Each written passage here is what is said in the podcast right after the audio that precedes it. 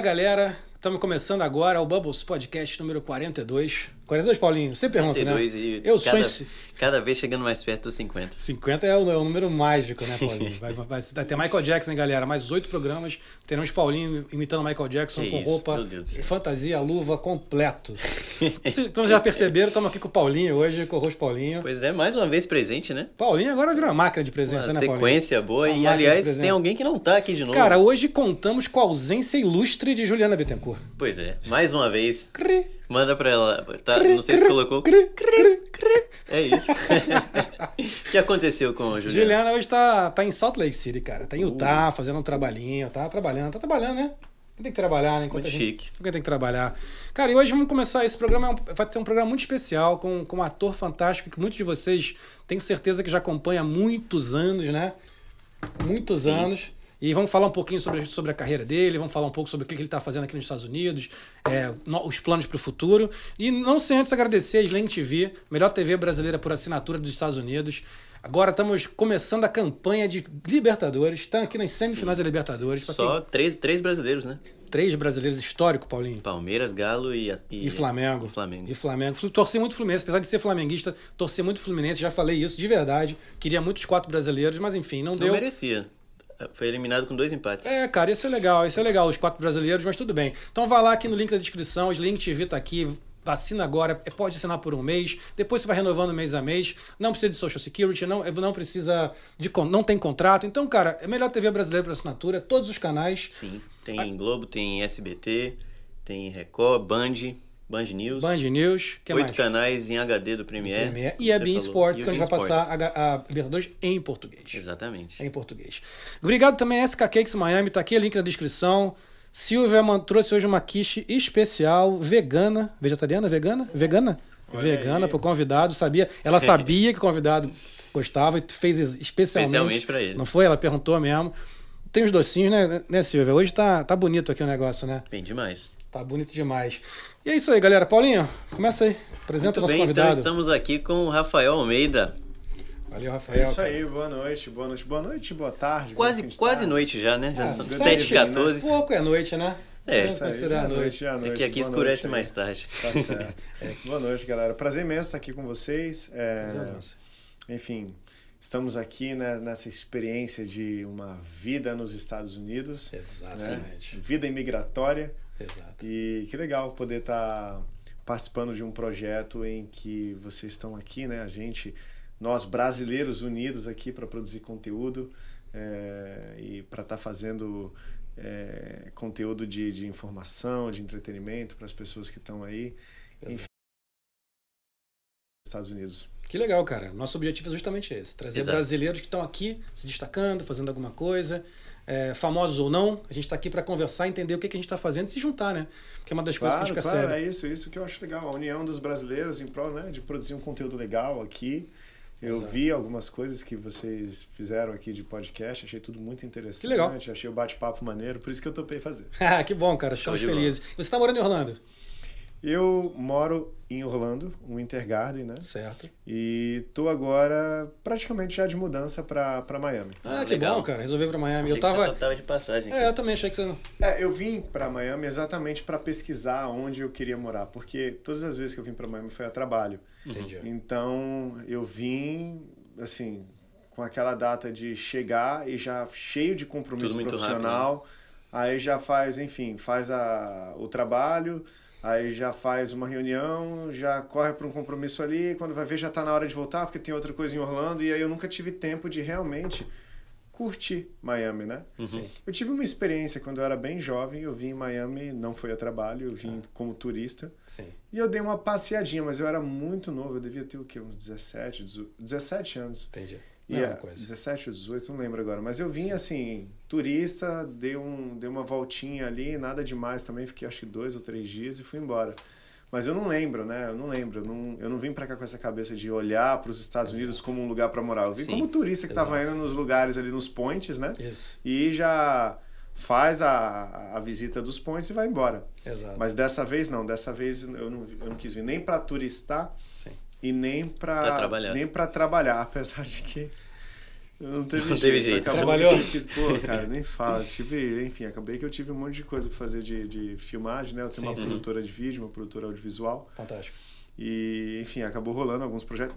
Que bom, né? Que bom. Sim. Mas é só porque, assim, realmente eu não consigo vir pra Miami sem ser pra trabalhar. Acho que Miami Puxa. inspira isso, né? Miami é um, é um lugar frenético, é um lugar que tem uma, uma energia muito forte, assim, de trabalho, de fazer as coisas acontecerem. E, enfim, eu vim na intenção, assim, de, cara, vou ficar aqui uma semana entendendo sobre como funcionam as regiões, os bairros, os pontos, porque eu não quero decidir onde eu vou morar, aonde eu vou, né? Sim. É, é realmente estabelecer como o lugar onde eu vou morar, sem antes ter um pouco mais de intimidade com Miami, não com um ponto de vista turístico, Uhum. nem de um cara que veio e passou dois dias numa Sim. missão de trabalho, mas sim com o ponto de vista de um cara que está aqui é, é, olhando mesmo o bairro, Sim. né, as regiões, entendendo o que, que tem, qual o perfil né, de, de cada lugar, como que. E aí, o estilo de vida de cada lugar. E aí eu peguei essa semana para fazer isso. Acabou que eu, cara, fiz bem pouco do que eu gostaria realmente, porque rolaram muitas reuniões de trabalho e ao mesmo tempo algumas, várias gravações também. Que bom. E que bom, mas eu, eu realmente acabei desfocando do meu objetivo principal, né, que era fazer essa pesquisa.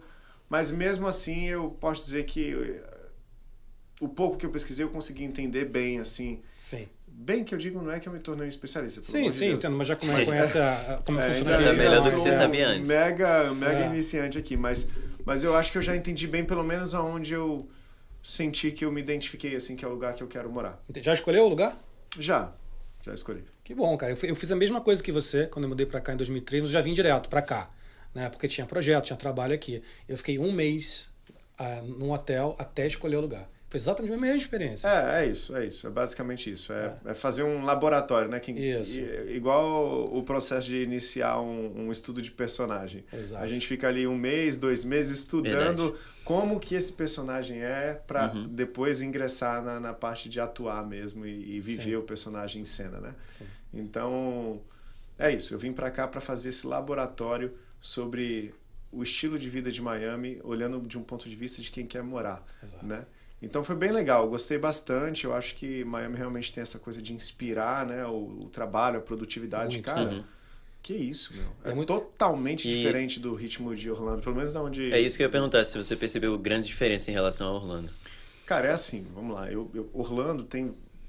Eu também não sou um profundo conhecedor de Orlando, apesar de já estar lá há quatro anos, tá? Uhum. Porque eu sou muito caseiro, tá? Sim.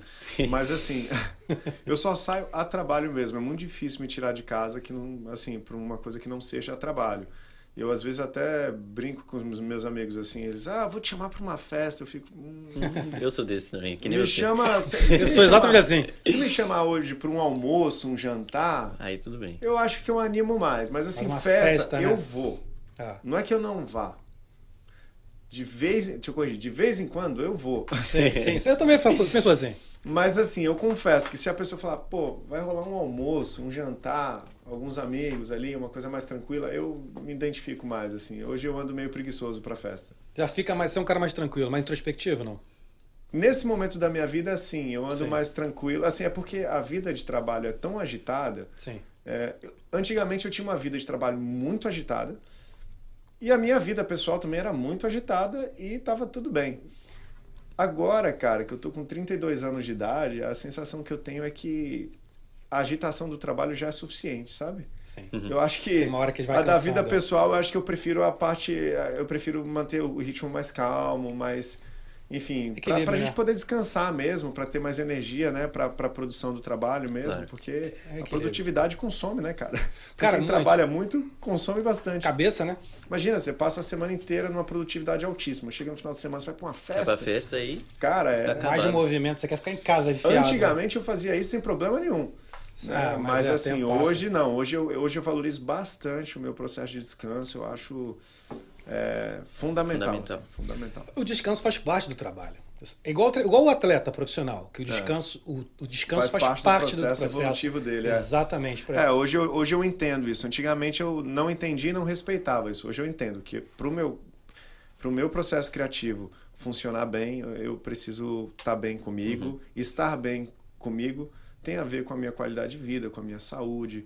E isso envolve qualidade do sono, envolve Exato. qualidade da água que você bebe, envolve a sua alimentação. Sim é, envolve muita coisa, né? Então... Cada detalhe faz diferença. Guarda, bota esse corte aí, Paulinho. Quando minha Isso é mulher é reclama que tô dormindo, já começamos com... eu já bota essa lição aí. É mesmo. E você já tem ideia mais ou menos de quando vai se mudar para cá ou ainda é coisa pro... Perdão, só esqueci um elemento aqui. Eu falei da alimentação, da qualidade de vida, do, do, sono, do sono e da saúde é, mental. mental.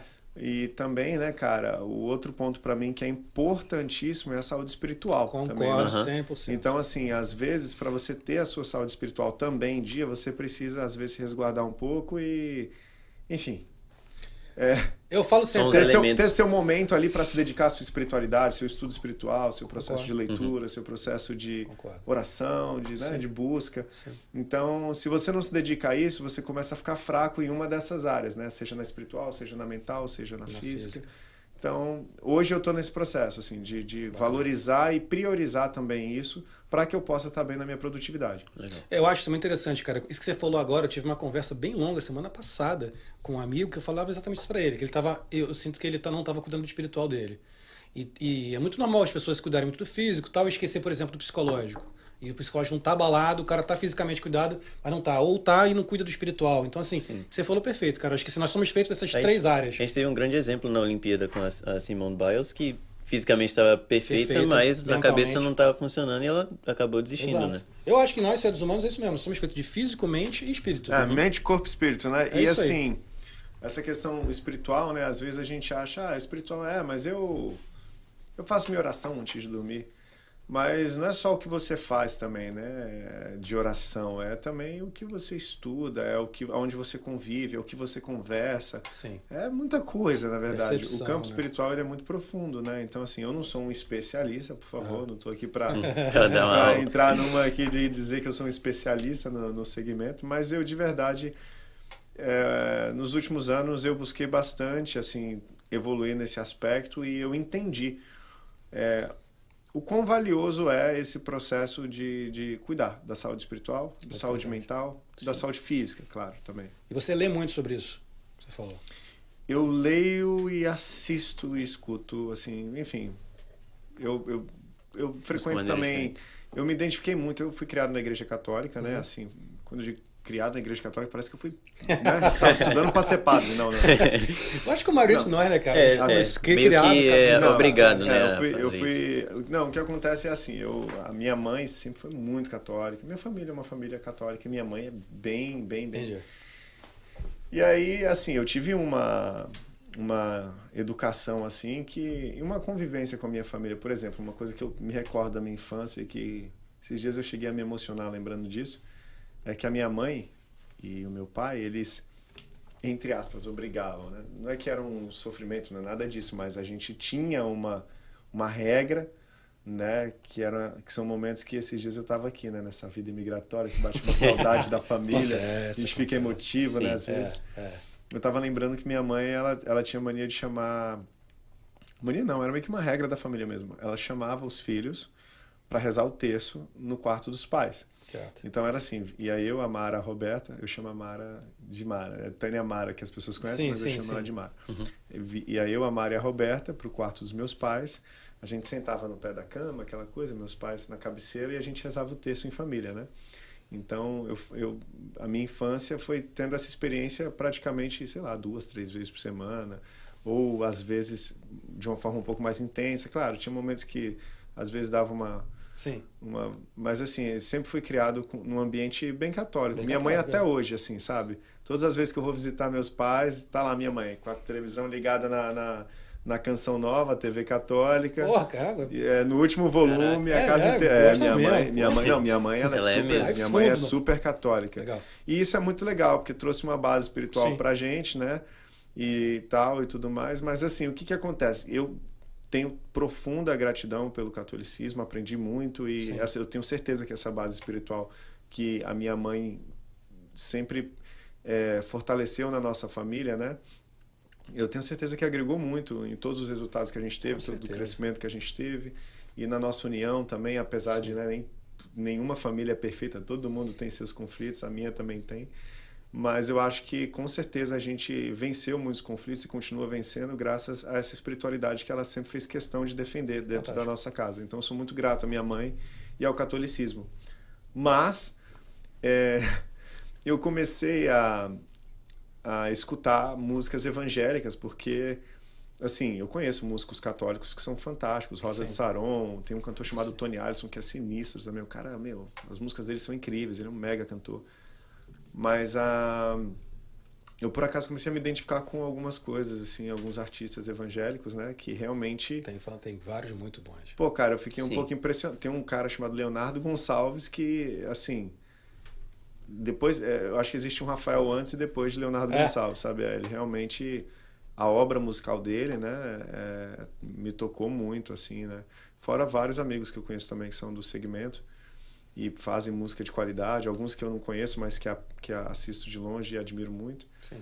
E, cara, nessa de escutar música evangélica, me deu vontade de ir na igreja evangélica e escutar isso Legal, ao, ao vivo, vivo, né?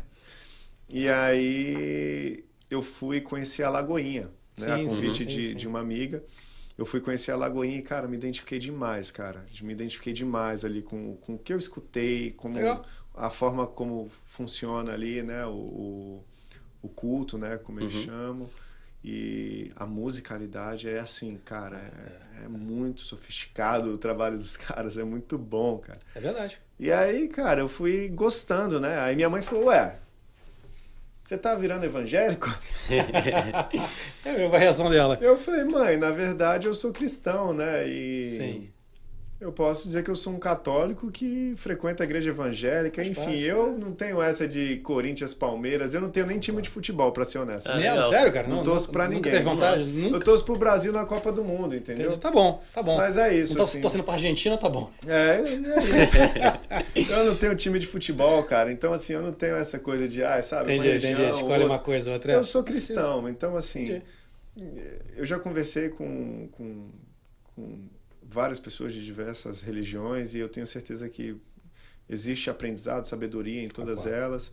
E a, o que eu me identifico é o catolicismo, né? E, e, a igreja da Lagoinha que realmente me tocou Muito bastante. Legal. Eu fui numa igreja também em São Paulo chamada Igreja Batista da Água Branca, que aquilo ali foi, nossa, foi uma mega experiência para mim. Foi foi recentemente em São Paulo, num período que eu fiquei gravando na, na filmagem do, do longa, né? A Força uhum, de um uhum. Sorriso. E, enfim, frequentei a igreja da, da, da Igreja Batista da Água Branca e também me senti muito tocado pelo, pelo, pela pregação deles lá, né? E pela musicalidade também. Então eu tenho essa coisa, assim. Aqui eu, eu, visitei a igreja da Lagoinha aqui em Miami. É isso Sim, que eu ia perguntar, é, sério. Mas essa outra Lagoinha é em Orlando?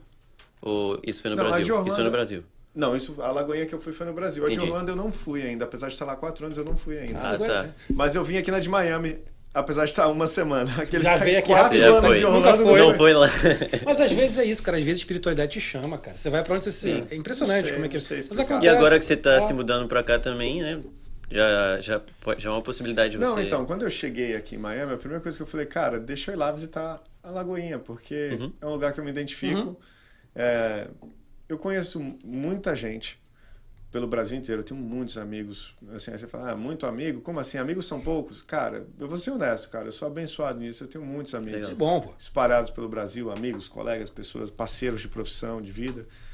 Eu conheço gente pra caramba no Brasil. Aqui nos Estados Unidos também eu posso dizer que eu já conheço bastante gente, pessoas legais, pessoas que estão aí sempre agregando para mim, que eu sou muito grato. Deu para ver, eu tava em Orlando agora, reunião com o Ronald, aí o cara, eu falei, ah, vai, hoje, hoje vai, hoje você vir aqui.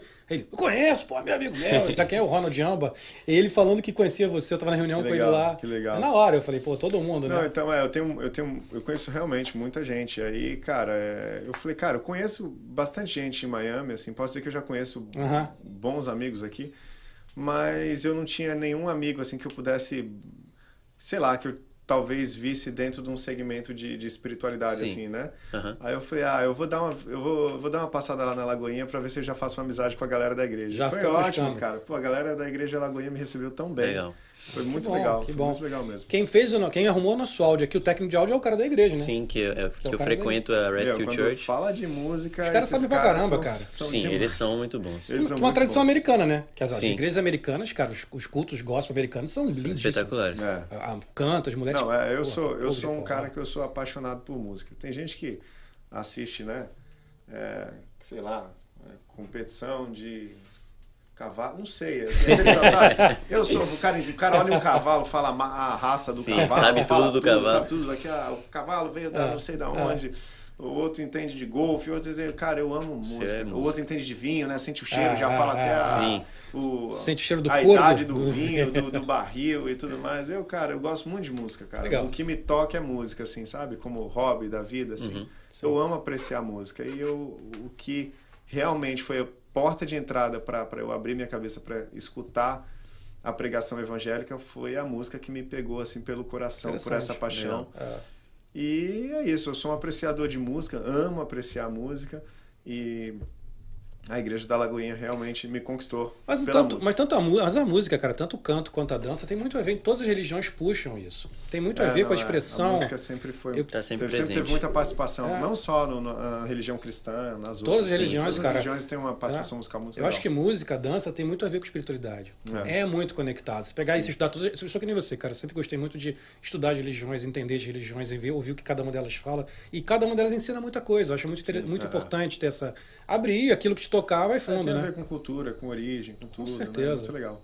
Aquilo que te toca, vai fundo. Mas, cara, conta um pouquinho. Você quanto tempo que você tá, tá na, na, no ramo artístico? Porque eu lembro de você de sempre, desde sempre, né? Então, o ramo artístico, na verdade, é desde que eu nasci, né, cara? Porque o que que acontece? A minha irmã, a Tânia Mara, né? Uhum. Como eu chamo, Mara. A Mara. A Mara, ela, desde cedo, né? Desde que ela era criança, ela decidiu que ela queria ser cantora. Certo. E eu era um bebê, um meninão dentro de casa e, e convivendo com essa com essa família que apoiava a Tânia Mara na carreira como uhum. cantora e ela ia se apresentar, eu estava ali como criança do lado, ela ia fazer show musical num, num num show grande, num show pequeno, o que fosse, ela estava ali, eu estava ali como criança acompanhando. Show. Quando ela entrou realmente, começou a crescer no, no, na indústria da música, né, que ela começou a assinar contrato com gravadora, frequentar os grandes estúdios de São Paulo, eu, como irmão caçula, estava ali presente, né, convivendo. Uhum. É, então, era num estúdio chamado Mosh, em São Paulo. E aí eu, eu, eu, fui, eu fui criado assim nesse ambiente, né? E, e, além disso, meu pai, a minha mãe também, mas meu pai sempre foi um cara assim, eu acho que veio dele essa coisa de paixão por música, sabe? Meu pai, ah, é. meu pai ele tem paixão por música. Ele não trabalha com música. Ah, né? pergunta isso, ele era músico. Mas ele é um Então, ele toca, toca violão, toca bem pra caramba, meu pai é super talentoso. Mas ele não trabalha com música, nunca trabalhou entendi, com música. Entendi, entendi. É, quer dizer, ele nunca trabalhou assim, ele fez a gestão da carreira da minha irmã por um bom tempo, né? Hoje ele tem uma imobiliária okay. no, no Rio de Janeiro, focado ali na Barra, né? Uhum. Mas assim, no Rio de Janeiro, em geral, ele, ele acaba atendendo em vários lugares do Rio. E, e essa imobiliária acabou tomando uma proporção maior na vida dele e ele não conseguiu é, seguir com as duas coisas em paralelo. Ele contribui, acaba participando, claro, é pai, né? A gente Sim, vai tá discutindo as coisas, é. até porque ele tem realmente muita experiência na no Music Industry pelo tempo Sim. que ele ficou fazendo a gestão da carreira dela e até da minha carreira também por um tempo. Mas hoje a imobiliária dele está indo muito bem no Rio de Janeiro, então ele não está conseguindo. E aí a gente está, enfim, com as nossas equipes e, e, e pessoas que estão do nosso lado amparando em paralelo e ele focado na imobiliária. Mas enfim, o meu pai ele, ele é apaixonado por música, ele sempre incentivou muito os filhos a estudar arte. É, tem aquele pai que pega no pé pro filho ir para você tem que estudar matemática. Meu pai era assim, cara. Ah, legal, matemática, mas na verdade ele falava, mas pega o violão aqui. Pega o violão, pô, isso é diferente, né? E Sim, se você é não melhor. tocar direito. Isso é diferente. É, sabe aquela bronca por. É, é. é, porque tem. Cara, já encontrei com vários amigos meus que falaram assim, bicho, eu quero ter banda, eu quero ser ator, eu quero tocar, eu quero ser um artista e minha família não me Não apoia. apoia. Pelo contrário, eles consideram isso algo ruim. Caraca. E, cara, meu pai não, bicho. Meu pai meu pai, assim, acho que se eu falasse meu pai que eu não queria ser artista, ele ficava mal. Assim. Era ao contrário, né? Que Qual, matemática. qual foi, cadê a nota de máquina? Sete? Passou, tá bom, e a Tá música? bom, é a música. Pega o violão aí, É, toca meu aí. pai, meu pai ele, ele realmente incentivou Legal. muito. Minha mãe também, claro, mas assim, eu vi essa paixão musical assim era, eu acho que meu pai era, era bem forte. A minha mãe agregou também pela questão musical, né? Que ela botava as músicas da igreja pra gente escutar, né? Isso também Sim, acaba sendo uma educação musical. É, é Eu, eu fiquei sabendo, inclusive, que você queria ser jogador de futebol, né? Quando você era mais novo. E o seu Queria. pai que foi É, te meu pai- incentivar mesmo pra música. Meu pai, ele sempre foi assim, cara. Meu pai, ele. ele eu, eu admiro muito meu pai, admiro muito, muito meus pais, né? os meus pais, tanto a minha mãe quanto o meu pai, porque os meus pais, eles sempre foram pais muito participativos e que sempre fizeram uma questão muito grande de estar. como posso dizer? Direcionando os filhos Uhum. de uma forma incansável. Chega um ponto que a gente até fica adulto e aí eles vêm com essa mesma E continua. com essa mesma energia e dedicação de antes, o que é lindo, né? Sim, muito. Mas a gente fala assim, pai, calma, é que agora eu tô com 32. Então, Não precisa ser também assim, nessa energia toda. Mas meu pai e minha mãe, eles são pais muito presentes. E a bom. gente, assim, às Me vezes a gente como filho, a gente fala, pô, ah, que chato, meu pai fica no meu pé, mas na verdade a gente vai crescendo, vai amadurecendo, Cara, vai vendo o quão o, o, o privilégio que é Com você certeza. ter os seus pais Ó, vou, te, vou te dar a notícia. Eu tenho 46, meu pai tá aqui, ó. É. É o primeiro que entra no chat, é o último que sai, vê todos os programas, não É. perde um. É o cara mais participativo. É, meu pai hoje, assim, ele tá com a agenda apertada, porque a imobiliária Aham. dele tá indo muito bem, como eu disse, e ele tá tendo né, que, que cuidar dessa, dessa demanda. Mas meu pai é muito participativo também, minha mãe, eles são, assim, cara, é... eu acho que é até É bonito, cara. é, é emocionante É falar, emocionante. porque, assim, é, eles, eles realmente... Eu falei isso hoje com, com um amigo, aliás, um amigo que eu conheci hoje, né? E eu não sei por que que eu tava falando isso com ele. Eu falei, cara, é louco, às vezes uma criança fica emburrada, né? Porque tem um exemplo muito. Muito. Como pode dizer?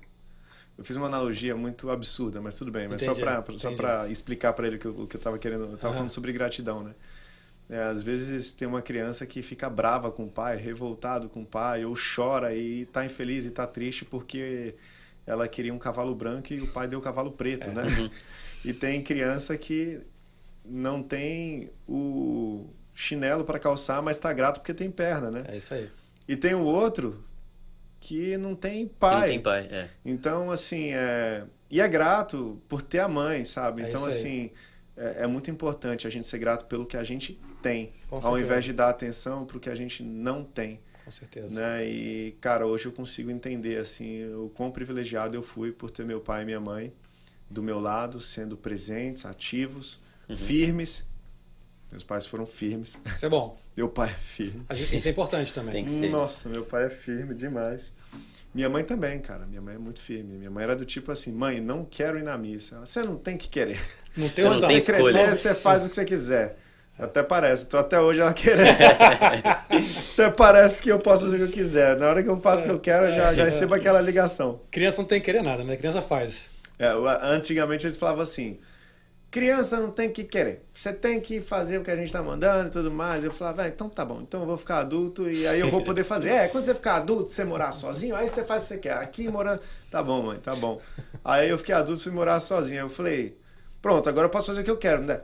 Não é Você não entende, Rafael. Um pai nunca olha pro filho como um adulto, ele Sim. sempre vai ser a criança. Mas Genial, então quando é que eu vou genial, poder? esquece. Então quando é que eu vou poder decidir como. alguma coisa, né? Uma eterna Se criança. quando eu sou criança, É, é, só, eu só vou poder fazer as coisas quando eu for adulto. E quando eu for adulto é porque você não entende o olhar de pai, é sempre, é sempre como se você fosse uma criança. Tem uma Exatamente. Eu fiquei pensando, então não vai ter jeito mesmo. Esquece. É. A vida Não, mas inteira a vai verdade ser- é que, cara, a gente tem que agradecer demais pelo privilégio Muito. de ter né, pessoas, independente de ser seu pai, sua mãe, quando você tem uma é- pessoa mais é experiente, verdade. mais velha, É, podendo é. te dar Te conselho. guiar, né?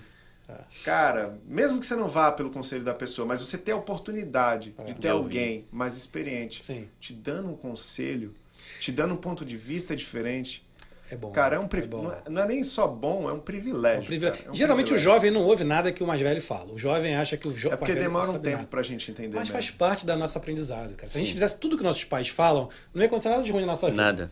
Mas é que a gente não ouve. Eu acho que faz a parte. precisa. Eu acho que é assim, não. Eu acho que existe um processo da, da, da personalidade do jovem que o jovem traz muita coisa nova. E lidar com o novo é muito difícil Uhum. também. Pô, por Sim. Está aí, cara, com um iPhone, eu usava Nextel e já estava achando que eu estava no futuro, né? É, no futuraço. E quando eu falava, nossa, olha isso, é só apertar e já fala com alguém lá, não sei aonde, no outro país. É. é. Meu, ligação para outro país era uma fortuna. E a gente vai lá, aperta e fala com outra pessoa no outro país. Era muito Aquilo né? para mim era tipo já assim, era um... já era, pô, a gente chegou no, no, nos no, Jacksons, né? Chegou no topo, né? Onde mais nós vamos agora? É, não, aonde vai parar esse mundo, é, cara? Eu tô é, apertando o PRI falando com alguém no E a evolução foi muito rápida. Pô, aí de repente de a gente tá aí com o iPhone fazendo FaceTime. Então, assim, sim. cara, eu acho assim, a nova geração ela vem com muita informação. Com e certeza. às vezes você lidar com todas essas informações realmente é meio complicado para algumas pessoas. Rolam conflitos, tudo bem, faz parte. Eu acho que as duas gerações têm muito a agregar e é importante esse respeito. Concordo tanto pela geração mais experiente, que tem uma experiência, uma sabedoria de vida, um, um, um conhecimento mesmo uhum. pelo tempo de vida. Às vezes o cara acaba absorvendo pelo tempo mesmo, é, ele tem mais, mais conhecimento pelo tempo mesmo. Claro que não é uma regra, mas, mas existe essa questão. E assim, e existe é, também é, um respeito que é necessário e, e, é importante se dar para as novas gerações. Sim. Assim, a minha sobrinha, cara, de verdade, quando ela fala alguma coisa, eu tô de olho. Tanto para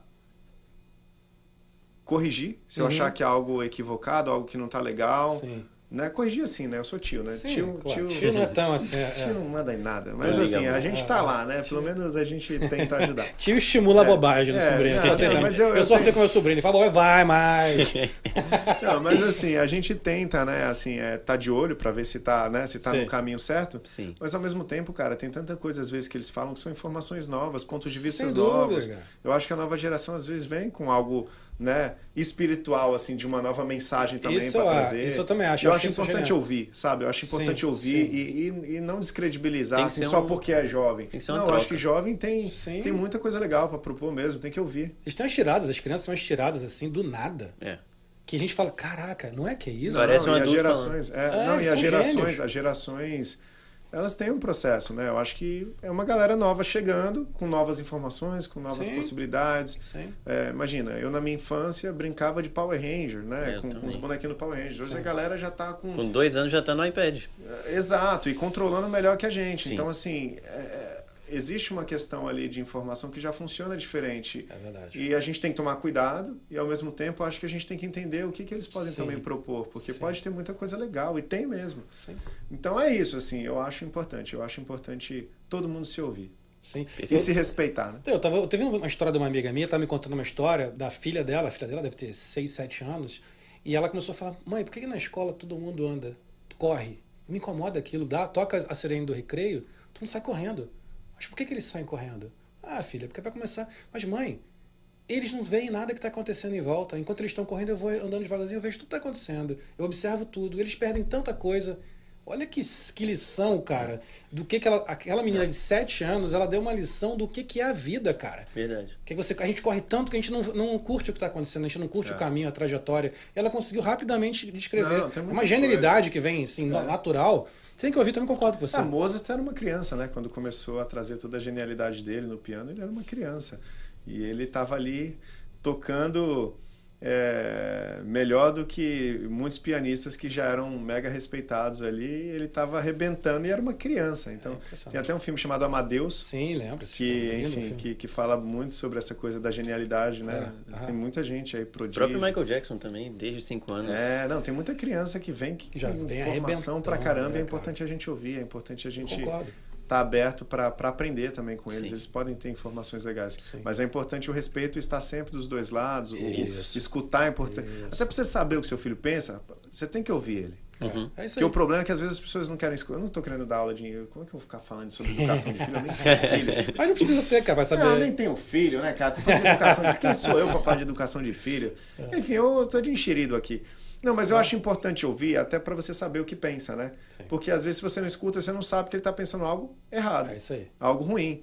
Então, ouvir, escutar e fazer com que o seu filho se sinta à vontade para conversar com você é importante para você, inclusive, ter esse, saber, entre aspas, monitoramento do que ele está ah. pensando o que ele tá, né? Sim. Eu acho que é uma mistura de amizade entre, entre os pais e os filhos e um é respeito que tem que haver, não pode perder também. É, não pode perder. Tem um ponto que não pode perder o respeito. É, é, tem que saber que tem um ponto que o filho não é, pode. Eu, eu só acho isso, escutar é importante. Concordo. Né? Os dois lados, né? É, porque não é só um lado que tá certo. Tem que haver comunicação. Não, é, cara. Troca. É que assim, a função do pai, do mais velho, é levar o mais novo para um caminho. Sim. Mas o mais novo traz, como ele falou, informações importantíssimas que precisam ser colocadas. É, é. Uhum. Por isso tem que haver um respeito de ambas as partes, né?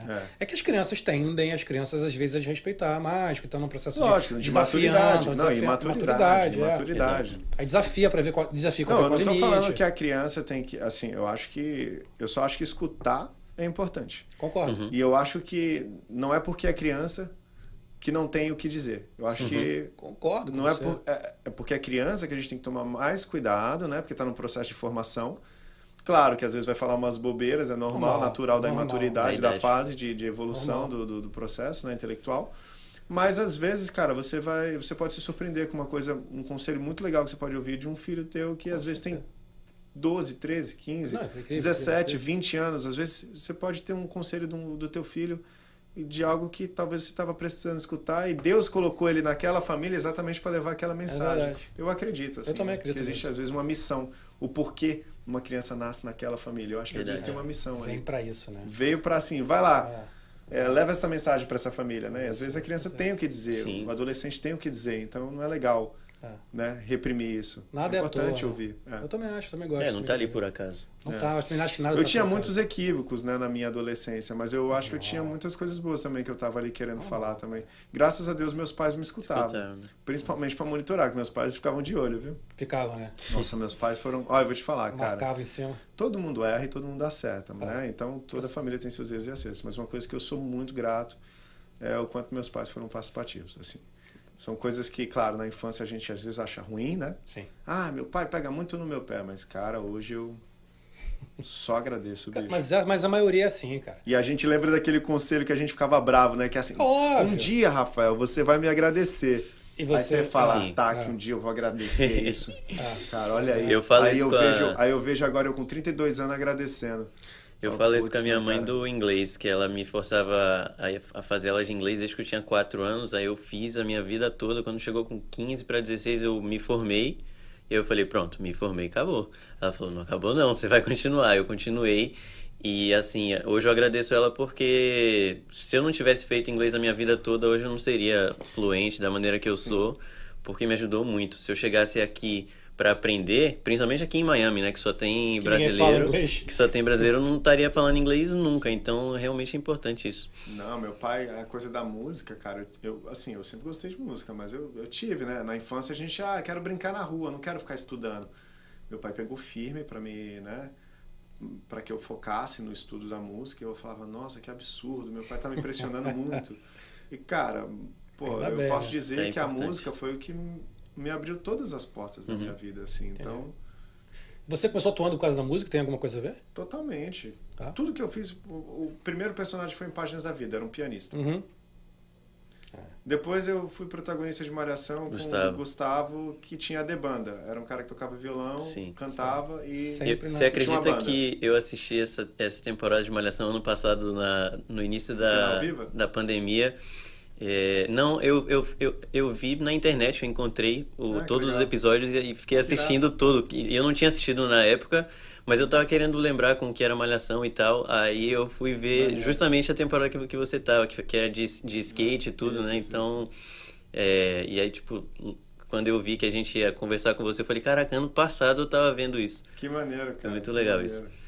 Obrigado. Eu fico feliz, assim, quando alguém fala assistir a tua novela, eu falo, pô, obrigado, né? Não, Porque é o seu tempo, mesmo. É, o, é o seu Ibope, né? É, é isso aí. Tudo bem que agora na internet não é mais o seu Ibope, é o seu sim, view, né? Sim, sim. Mas, assim, é o seu é. tempo, é o seu... É, apreciando o trabalho, enfim, curtindo uhum. o trabalho, né? A gente estava ali, se dedicando para para fazer, então eu agradeço. Você tinha quantos anos naquela época? Atenção.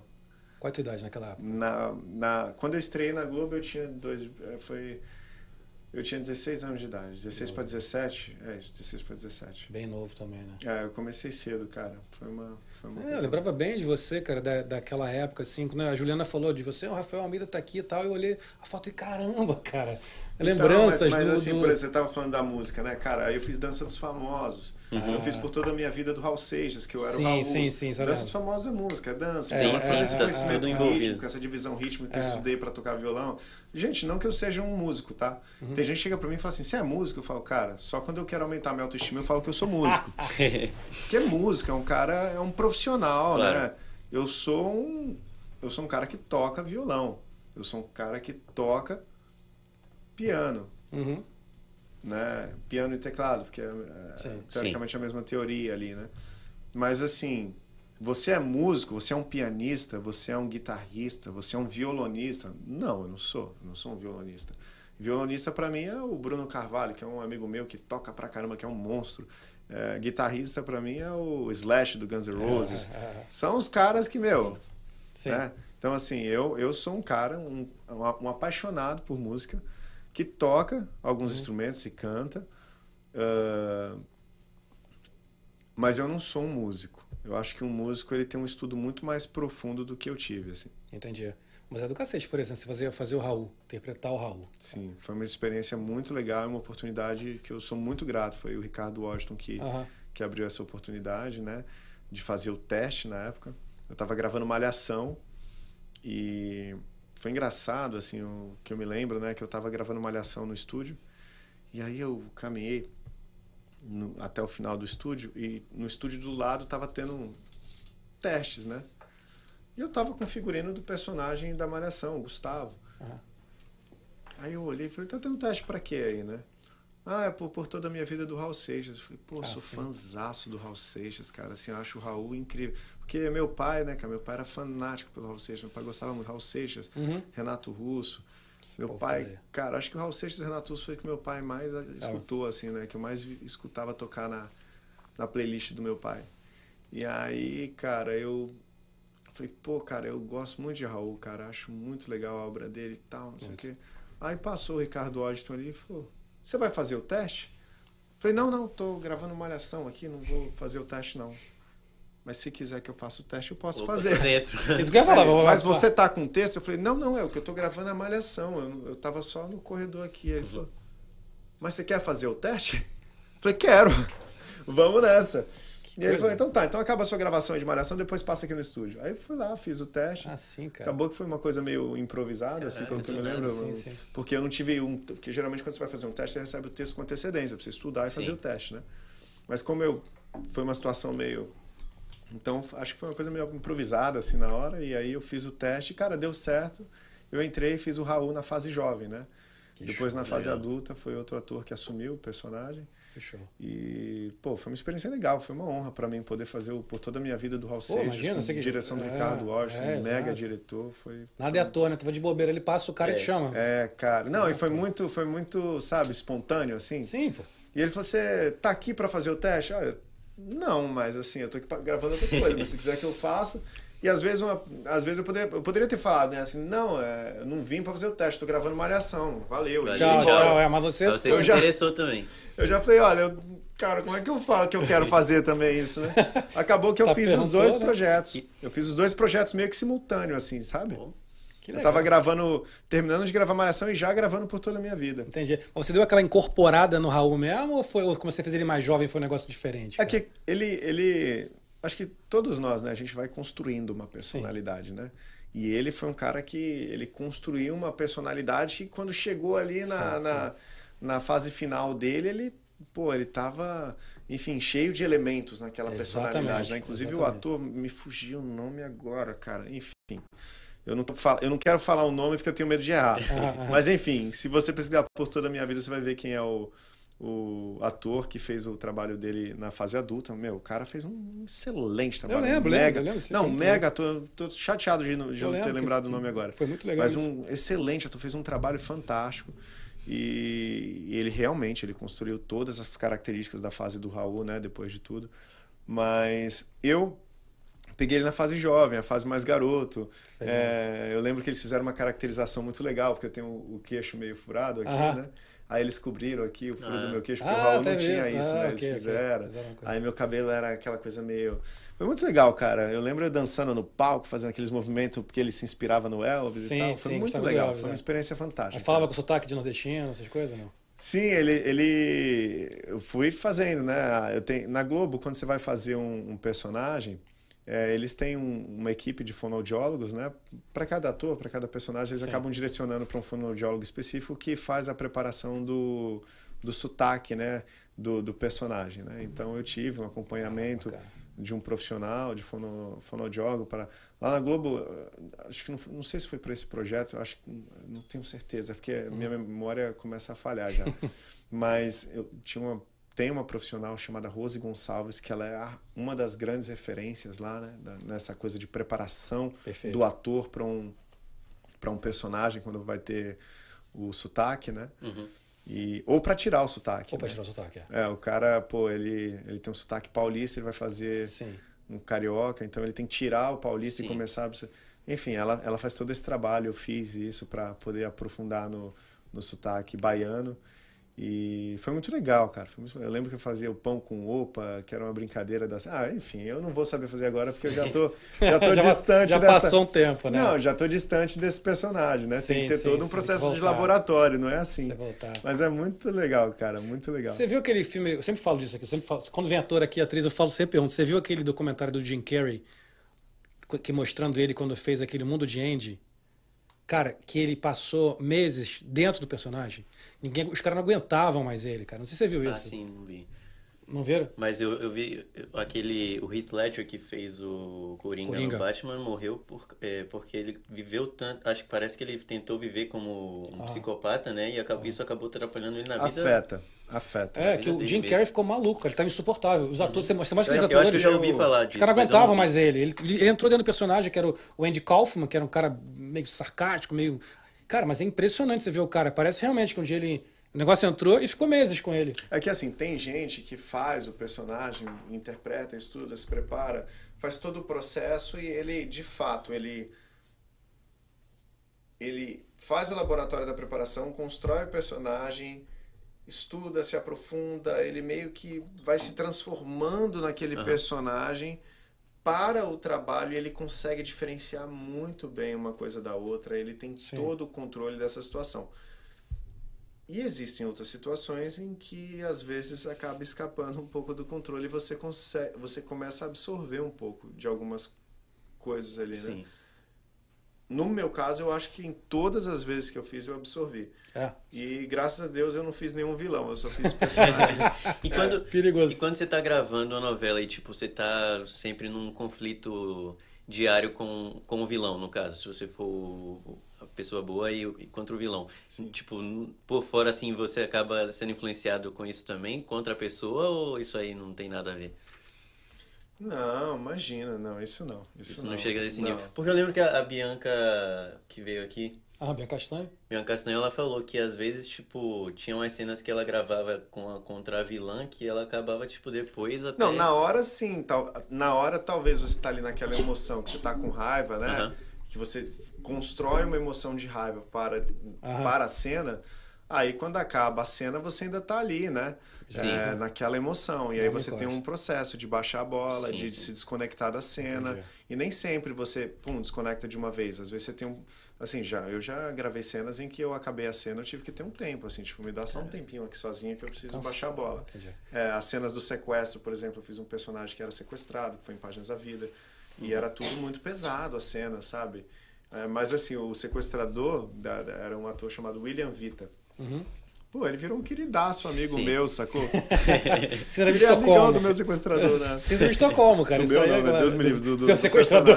Mas do é, personagem. Cara. A Jaque falou aqui que te viu em Página da Vida. Tava, acabou é, de falar aqui no, no, chat. E você fez Páginas da Vida com a Sofia e depois... Não, Pô, Páginas não. da Vida foi com a Pérola Faria. Ah, tá. E depois eu fiz Malhação com a Sofia Charlotte, okay. a Natália Dil, Caio Castro...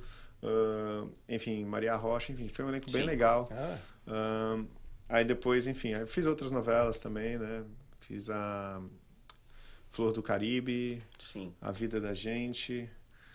Cara, às vezes eu esqueço um pouco os nomes. Cara, eu não sei o que está acontecendo comigo, eu tô com a mania de esquecer nome. Mas enfim, fiz o Rico e Lázaro na Record, a última novela que eu fiz foi o Rico e Lázaro. Sim, sim. E, cara, a experiência de gravar na Record foi também agora. foi. Ah, eu olhei o nome do, do ator aqui, Júlio Andrade, talvez?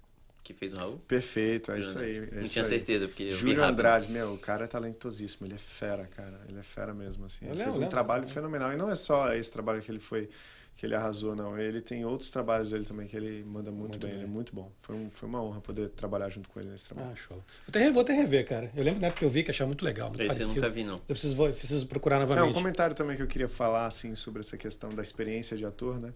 Eu sempre tive muita vontade de fazer novela de época. Ah, Ou interessante. qualquer projeto que fosse épico, né? Uma Entendi. coisa que me transportasse para uma outra época. Inclusive, eu gosto de assistir esse tipo de conteúdo, porque, assim, eu acho que dá uma descansada, sabe? Sim. Da vida. Uhum. Eu tenho mania de assistir desenho animado, porque eu acho que descansa da, Até hoje. Muito, cara. descansa da realidade, Muito. né? Assim, Eu adoro Então, assim, também. e, e eu gosto dessa viagem no tempo. Então, assim, eu sempre gostei muito de assistir filme de época, sabe? E aí, enfim, eu tinha muita vontade de fazer algum projeto épico, assim. E Raul teve um pouco, mas eu queria uma coisa mais distante Uhum. mesmo. E eu comecei a ter esse envolvimento, né, de, de me aproximar da, da, da Lagoinha, do estudo do cristianismo com um pouco mais de, de, de, de entrega e de proximidade. Eu falei, cara, seria muito legal poder fazer uma novela bíblica. Uhum. E aí começou a me bater vontade de atuar de novo. Eu juro pra você, cara, foi um processo louco. Eu comentei com um amigo meu, o Rick Tavares, ator na Record. Na época na Record, não sei agora onde é que ele tá atuando. Pode ser que ele esteja em outra Em emissora. outra- é. E aí eu falei pra ele, cara, ele aí, cara, esse lance de estar trabalhando como, como diretor, né? Tal, eu falei, cara, eu tô gostando muito de trabalhar como diretor, produzir conteúdo, eu faço music vídeos, faço comerciais publicitários, tenho os meus projetos de filme, tô empolgadaço, trabalho como diretor, e esse mundo da câmera, da filmagem, de toda essa coisa. É, às vezes eu faço um, um conteúdo, sei lá, por exemplo, agora aqui em Miami eu acabei fazendo uma produção para um, pra um cliente da minha empresa, que era de conteúdo institucional para a empresa dele, né? Perfeito. Fazer todo um, um branding content, né? O conteúdo da marca e tudo mais, do, da empresa do cara. Eu gosto desse, desse suporte para empreendedores Fantástico. e também do suporte para artistas de música que às vezes precisam ter um conteúdo de alto nível do trabalho musical Perfeito. deles. E eu falando sobre isso, ele, mas cara, e a atuação? Você não sente saudade? O cara tá me batendo saudade, sabia? Hum. Às vezes eu sonho, cara, eu acordo assim, putz, tava sonhando, tava dormindo, sonhando que eu tava no set de gravação, tá me batendo saudade. Mas eu fico pensando, acho que eu gostaria de fazer uma novela bíblica. Tá sendo legal gravar novela na Record? Ele falou, pô, tá sendo muito legal, juro. Na mesma semana, tocou meu telefone.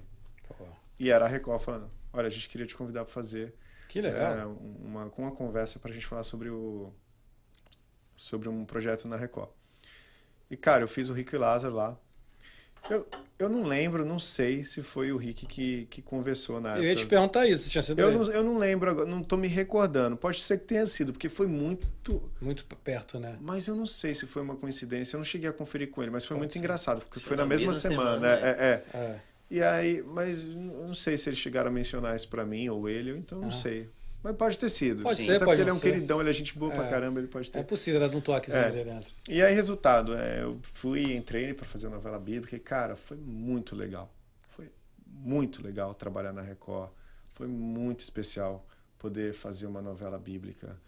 É, nossa, eu fiquei assim. Tem uma bela estrutura Record pra isso, né, cara? Não, total, mas assim, o processo também durante a gravação, eles É. são. O Paulo Goulart teve aqui, o Paulo. Goulart Filho teve aqui, estava contando, ele estava fazendo essa. É, ele falou que chegou agora em. Orlando, né? Tá. É, é, fez Gênesis, tá aí, foi pra lá. Ele estava contando da experiência dele na Record, que tava É, eles, eles chegaram a falar comigo, né, sobre a gente estar fazendo novos projetos juntos, Sim. novas novelas. Só que eu realmente, depois do Rico e Lázaro, eu decidi vir morar nos Estados Unidos, né? Uhum. E aí eu, eu meio que me comprometi, meio não, me comprometi completamente no Sim. processo de, né, é, da minha empresa aqui nos Estados Unidos, da, de todo o trabalho que eu faço aqui, da, dos meus clientes e dos projetos que eu me envolvi. Na época eu estava com sócio, hoje não mais, mas enfim, eu me envolvi num processo e aí eu falei, cara, eu fiquei com muita vontade de fazer novos projetos na Record. Mas naquele momento específico, quando eu decidi vir morar nos Estados Unidos, eu não tinha como Entendi. né? Mas agora, por exemplo, assim, é é um momento que eu acho que eu consigo ter mais flexibilidade, sabe? Mas naquele momento específico eu estava no meio de da Então, resolução de processos Sim, uma todas aquelas questões de Transição, mas agora já tá, tá- agora eu já tenho essa flexibilidade. Eu acredito que eu consigo ter uma flexibilidade legal. entendi. E você veio pra cá por quê, cara? É isso que eu que você resolveu vir? Cara, essa pergunta é muito louca, assim. Porque essa pergunta eu acho que todo mundo se faz o tempo todo, uhum. né? Eu acho que mesmo o cara que já está aqui há 10 anos, tem uma hora que ele fala, cara, o que, que, que, eu, que, que eu resolvi vir, eu né? Por que mesmo que eu vim para cá? É. Não, na verdade é assim, vamos lá. Eu tive um momento da minha vida que eu fiquei com o Jaime é, Monjardim, ele era casado com a minha irmã, Tânia Mara, e eles não estão juntos atualmente, mas na época que eles estavam juntos, ele falou, cara, eu acho que você deveria ter uma experiência de morar fora, né? Aí eu falei, é mesmo? Por quê? Ele falou, cara, acho que você vai aprender tanta coisa. Eu acho que vai ser um negócio muito agregador para você. Ele me deu esse conselho. Ah, que legal. Sabe?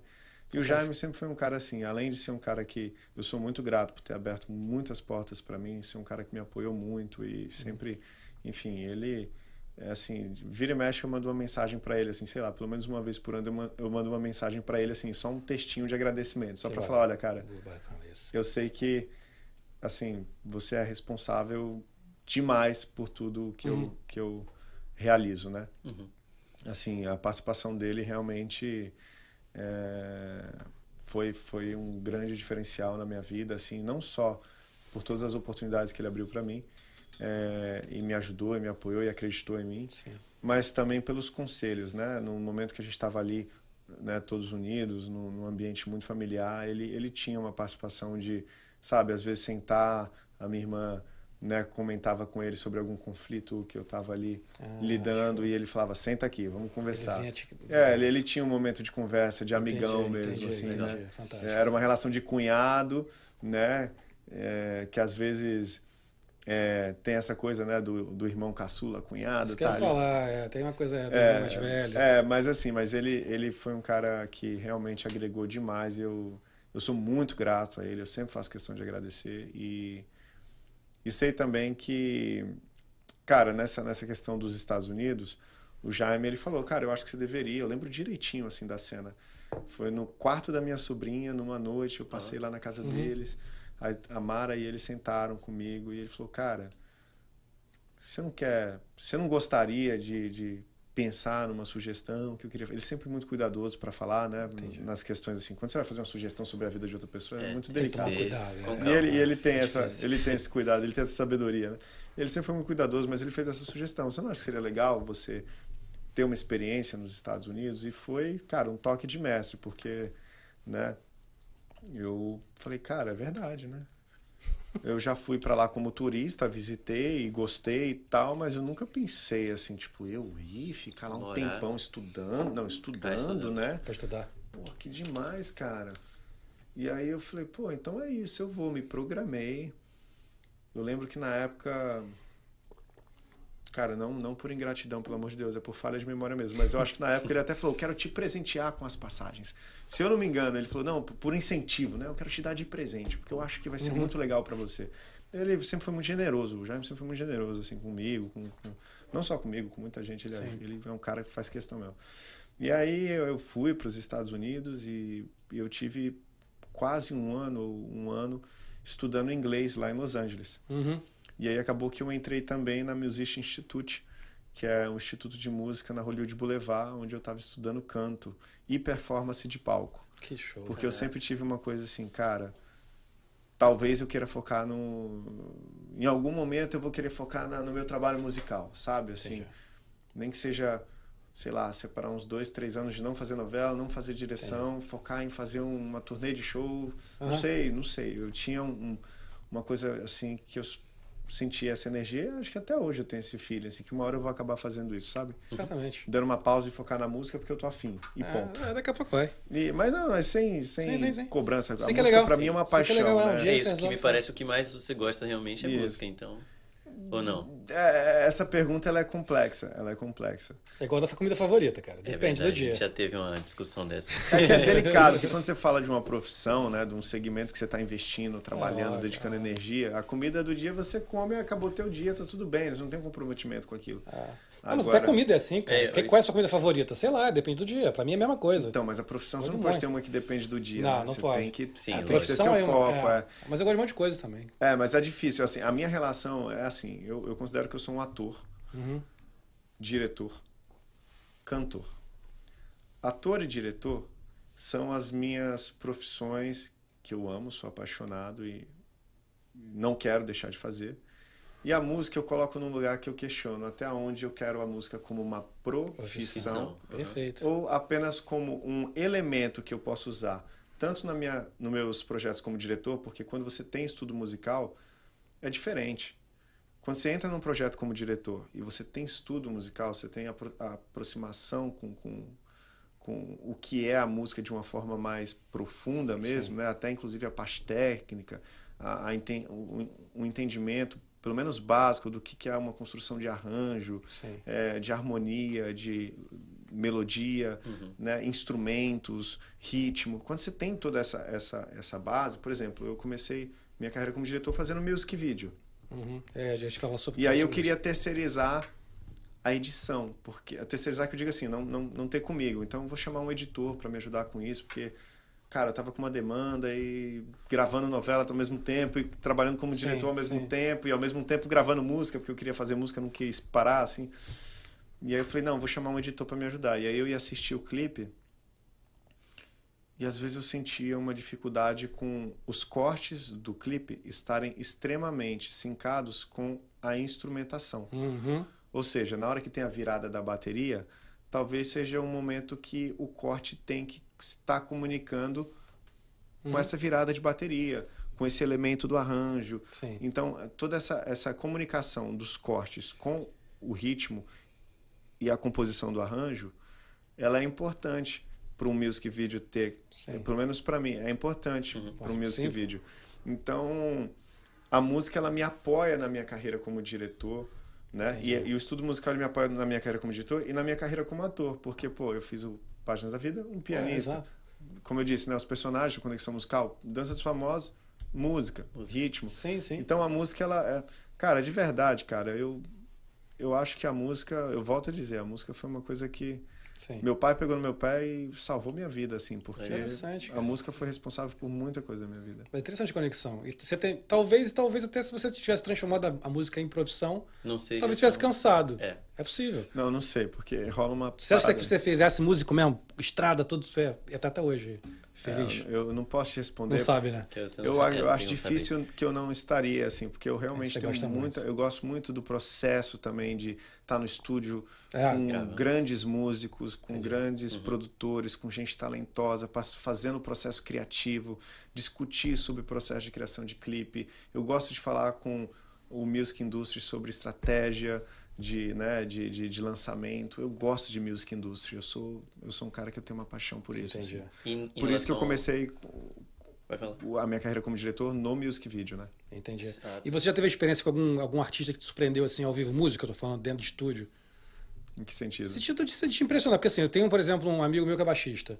E ele tocava estúdio para vários artistas. E o cara falava que o Emílio Santiago ele contava, cara, o Emílio Santiago foi o cara que mais me impressionou. E o cara de rock and roll, o, o cara, ele falou, cara, o cara entrou no estúdio, ele, ele, ele gravou, ele não errou absolutamente nada, ele gravou uma vez de cada, ficou perfeito e foi embora. Você não imagina, Emílio Santiago não. sempre foi um, um, baita de um artista. Sim. Mas não é aquele cara que a gente imagina que é o cara mais incrível, né? Ele falou que era exatamente isso, era o cara incrível era esse.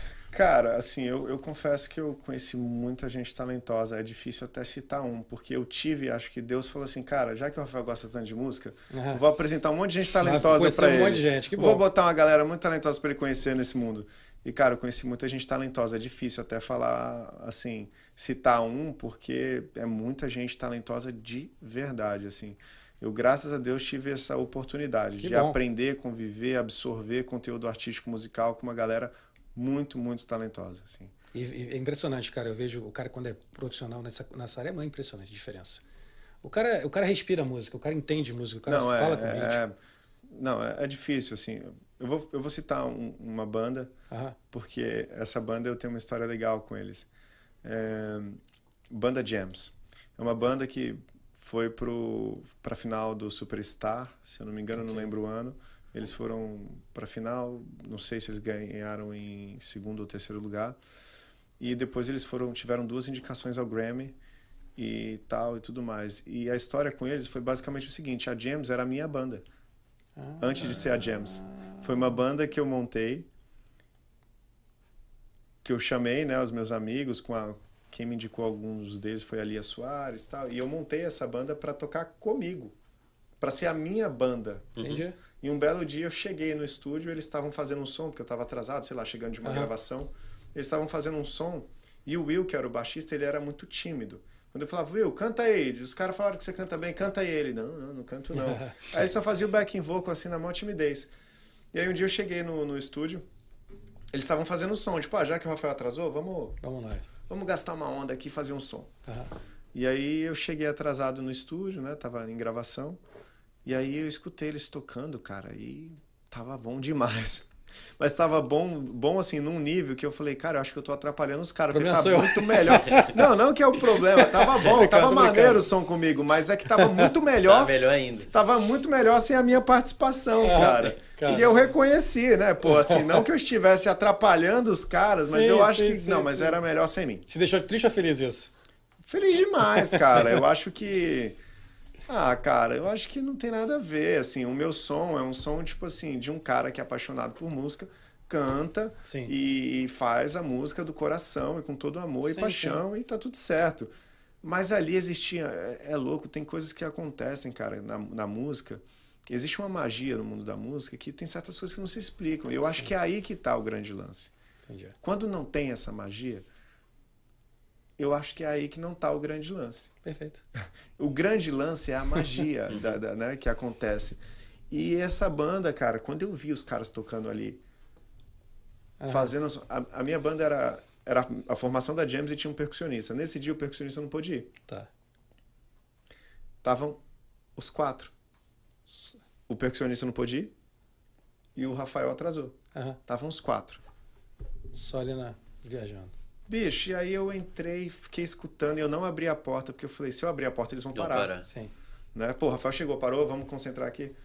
E aí eu fiquei só ouvindo, cara, e eu fiquei impressionado com o que eu ouvi, Que coisa, hein? com a voz do Will. Você perguntar se o Will tava cantando. Não, o Will tava cantando, não, ele tava assim, emocionando, né?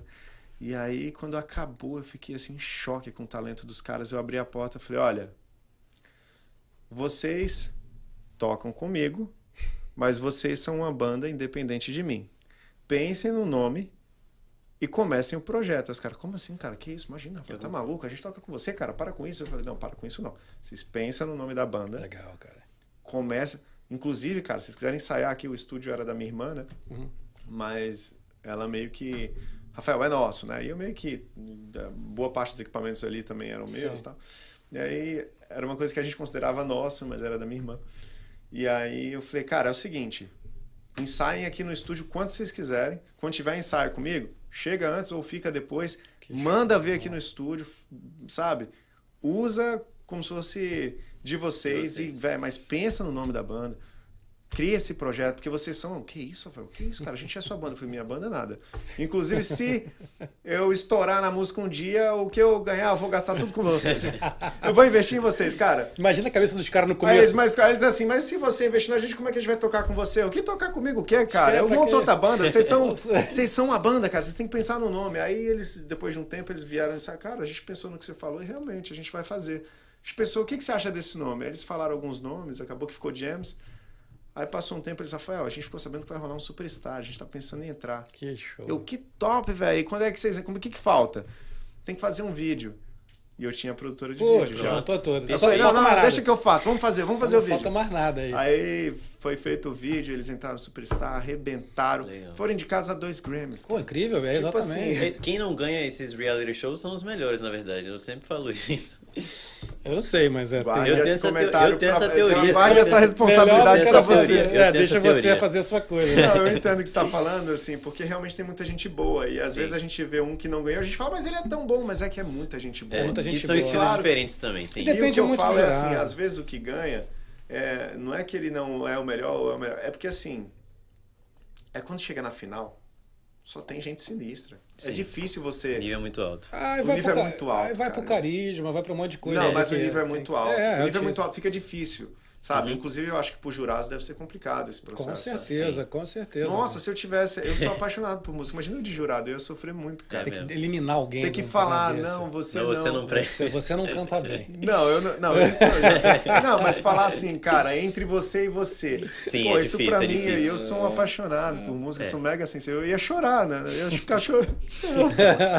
Dá pra passar os dois. Tá igual os jurados daqueles, daqueles The Voice Kids, cara. Imagina o cara Nossa, com uma criança. É mesmo, pior que, ainda. Não tem, pior cara. Não, eu, eu acho que assim, por uma questão de saúde mental, eu acho que eu não eu aguentaria, não. Não, eu também jamais. Porque tem muita criança talentosa. Você... Ah, mas é o processo. Enfim. É, Voltando à pergunta que você fez, que era Sim, por que sim. eu fui para os Estados Unidos. A Sim, gente entrou sim. no. Nossa. Não tem problema. É a entrou, Essa, essa viagem é que é bom. é que a gente entrou no, no assunto da, da escola de música, né? Sim, que eu estava estudando. sim. tal. sim. É, Performance, canto, fazia o curso de inglês e malhava na LA Fitness pra caramba, né? Sabe? Eu me dediquei muito, cara. E eu fiquei um ano quase ali focadaço nisso, cara. Focadaço nisso, assim, num processo de reciclagem do meu, do meu conhecimento musical, do, do aprendizado do inglês e no treino de academia que eu queria fazer uma reciclagem minha ali Perfeito. também. Perfeito. É, Bom, depois de um ano em Los quase um ano em Los Angeles, eu voltei a morar no Rio de Janeiro. Voltei, aliás, voltei a morar não, eu não fui morar em Ah. Los Angeles, eu passei um período Passou de um estudo lá, de um estudo. intercâmbio, tá, né? Tá, tá. E quando eu voltei para o Rio de Janeiro, cara, meu coração apertou muito de saudade de Los Angeles. Sei lá, eu criei uma identificação. Ah. Eu criei um. Ai, cara, sabe quando você fala assim, bicho? Tava parecendo término de namoro, um sofrimento. Mas mas Angeles é muito legal. Cara, e não é porque eu não estava feliz de estar no Brasil. eu estava Sim, feliz de sim, estar no sim, Brasil, estava sim. perto da minha família. O Rio de Janeiro é maravilhoso. Mas é que me deu uma saudade daquele lifestyle de Los Angeles, Uhum. do estilo de vida que eu criei lá e até mesmo da, da experiência de estar me comunicando em outros idiomas e conhecendo outras culturas, né? Pô, aí eu criei na minha cabeça, cara, eu acho que um dia eu vou voltar para ficar um pouquinho mais de tempo, tipo assim, Uhum. não para estudar, quem sabe um plano de morar um tempo, ver como é que é mesmo assim, uma vida mais residente mesmo, Sim. trabalhando e tal. E aí só que eu falei, não, mas agora não é a hora, agora eu vou focar no meu trabalho Uhum. no Brasil, depois de um tempo eu vou. Passou aí, sei lá, uns três anos mais ou menos, não sei. E aí eu recebi uma proposta é, de entrar numa sociedade, uma produtora de vídeo em Orlando.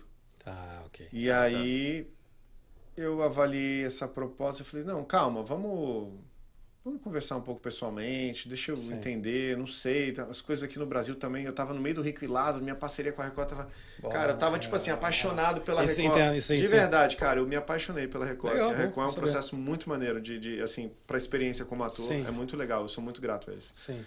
E, e aí eu cheguei na, na, na- em Orlando e aí tive as reuniões, né, as primeiras reuniões sobre a produtora de vídeo no qual eu entraria em sociedade. E falei, cara, gostei. Vou ficar. Hum. Apliquei, né, o, o- toda a documentação para trabalhar sim, aqui, sim. tudo direitinho, né, a, residência permanente. Sim.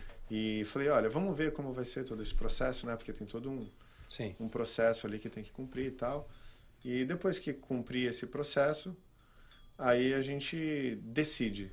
E cara, foi tudo positivo. Eu consi- Eu considerei isso uma, uma grande mensagem de Deus na minha vida, falando: Ó, cara, é por aqui mesmo, né? Que coisa. Uhum. E aí eu decidi ficar, tô aqui há quatro anos. E quatro anos. Quatro anos que eu tô em Orlando, praticamente. Eu confesso, cara, assim, eu, eu, eu gostei muito, sabe? Eu me adaptei muito. Eu sinto falta do, do Brasil, assim, eu sinto saudade Sim, do Rio de também. Janeiro, dos meus amigos, de Também. tudo. É, Enfim. Mas Eu, dá pra ir voltar. É isso que eu falo. né? é, eu, A gente vai e volta. assim, eu posso ir fazer um projeto, então Ah. ficar um- fazer uma novela, talvez Exato. que fique um pouco mais de tempo, Exato. 10 meses, 8, Exato. um ano, não sei, e volto. Eu não excluo a possibilidade de um dia, caso, caso seja, enfim, um momento da minha vida que eu queira passar um tempo no Brasil, eu passe. Exato. Mas hoje, assim, hoje eu, eu tô bem focado aqui, gosto muito da Flórida, sinto uma saudade, uma nostalgia do meu período em, em Los Eu Angeles. também gosto de lá. E agora eu tô nessa, cara, de querer, né, é, migrar novamente para Miami. Pra Miami. Miami. O Miami é bom, cara, pra trabalhar. É, eu pra- gostei dessa semana que eu passei É aqui. Eu senti um legal. ritmo que, É outro que ritmo. eu acho que tá mais dentro da minha, Você tá buscando. da minha personalidade. É, é, quem mora no Rio, também sou do Rio. Quem é do Rio, cara, Miami a gente se identifica demais. Tem muito a ver com o Rio. Tem. Muito a ver. O Rio ainda é muito Impressionante, estado. né? Mas aqui é muito parecido. Clima, É parecido né? mesmo, né, Cara, cara? é impressionante. A gente sempre fala Às vezes dá uma sensação que você tá no Rio mesmo. Cara, eu morava aqui em Aventura, num, num, num, num apartamento que era alto, no 19 andar. Quando eu olhava de cima, eu morava no Rio, morava na Barra. Cara, tinha a paisagem. A Aventura parece meio que muito a Barra, né? Cara, é impressionante. Eu tinha foto. Impressionante. Um dia eu peguei, eu peguei uma foto, eu vou, depois eu vou achar essa foto. Uma foto da minha casa na Barra e a daqui. Cara, quase a mesma paisagem. Eu É. falei, caraca, eu mudei Eu pra- senti esse clima total em Aventura. Eu falei, Tem. cara, parece muito com a Barra da Tijuca. Muito. E a mesma questão, porque essa área aqui, Isles Aventura, é a parte nova de que foi que Miami foi crescendo para esse lado de cá. Então é Uhum. como foi com a Barra também, que a zona, teve a zona sul toda ali Miami Beach, seria É. né, ali Mia- é, Leblon e Ipanema. Você vem andando e cresceu para Barra Recreio, que é mais ou menos essa região aqui. Muito maneiro, muito maneiro. Tem Não, eu gostei pegada. de verdade, gostei de verdade daqui. Eu também gosto. Tô nessa vibe, assim. Eu já meio que, na verdade, eu já tô decidido. Eu vim, pesquisei, Legal, já decidi. Só que eu acabei de receber uma proposta. Uma proposta não, uma consulta de proposta, não sei como. É como fazer, é uma consulta de Entendi, disponibilidade. entendi, uma entendi. consulta de disponibilidade é, para um projeto no Brasil. Então, e eu tava assim, cara. Beleza, agora é só arrumar as malas e vir morar, vir morar em Miami. E de repente, E aí recebi uma proposta, né, de, de, de uma... Uma proposta não, deixa eu me corrigir. Uma consulta de Uma disponibilidade para um projeto. legal. E aí eu tô assim, cara, talvez se eu realmente for fazer esse projeto, aí talvez agora não seja o momento. De se mudar. É, é, aí eu teria que esperar Espera concluir um esse projeto Pra para fazer essa mudança. Mas é se não se concretizar, tá tudo certo. Eu vou vir para Miami. Eu tenho um projeto muito legal de, de expansão do meu trabalho como diretor aqui. Que bacana. É, quero também. Uma coisa que eu gosto muito de Miami é que eu sou fanático. Uma das coisas que eu sou mega. O termo fanático é um pouco exagerado, né?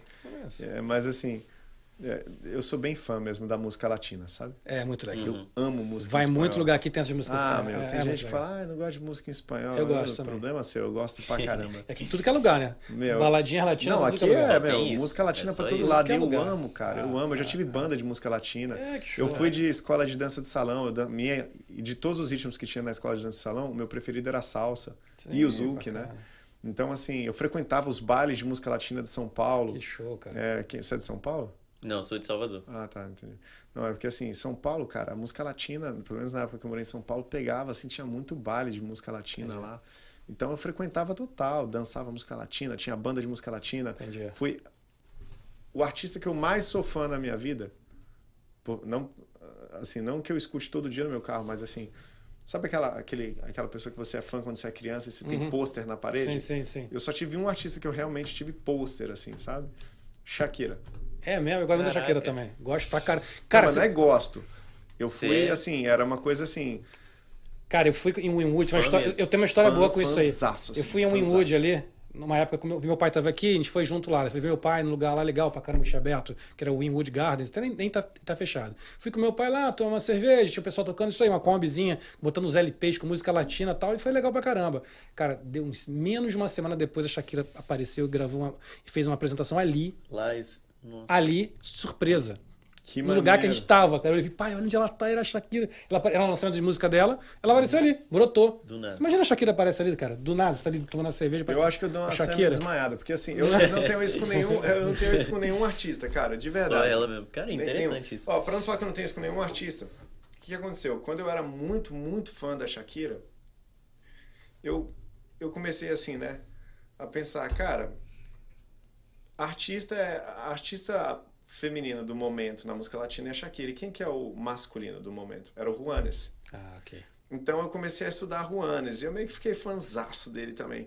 Na minha infância era assim, sou fã da Shakira, eu idolatro a Shakira, né? Uhum. É até pecado idolatrar, né? Sim. Mas assim, eu, eu tinha uma coisa assim, era o grande, né, a grande figura assim que eu, nossa, pra mim era era o grande sonho da minha vida poder conhecer a Shakira ou sei lá, eu criei uma coisa ali Eu com ela acho- meio é, maluca é, assim. ela é muito show. Não, mas com, não tenho isso com ninguém. Entendi, Isso só com a Shakira. ninguém. Só com a Shakira. E aí, depois, a Shakira fez com que eu me aproximasse da musicalidade do Juanes. E aí ficou assim, primeiro lugar Shakira, segundo lugar Juanes. Depois disso, ninguém mais. Entendi. E você conseguiu Acabou. conhecer a Shakira pessoalmente? Não. Ainda não. Aí eu olha que loucura que rolou aqui. Entrou em contato comigo o pessoal da revista Rolling Stones Colômbia. Do nada. Chegou um e-mail para mim. Sabe aquele e-mail que você fala, velho, spam? Uhum.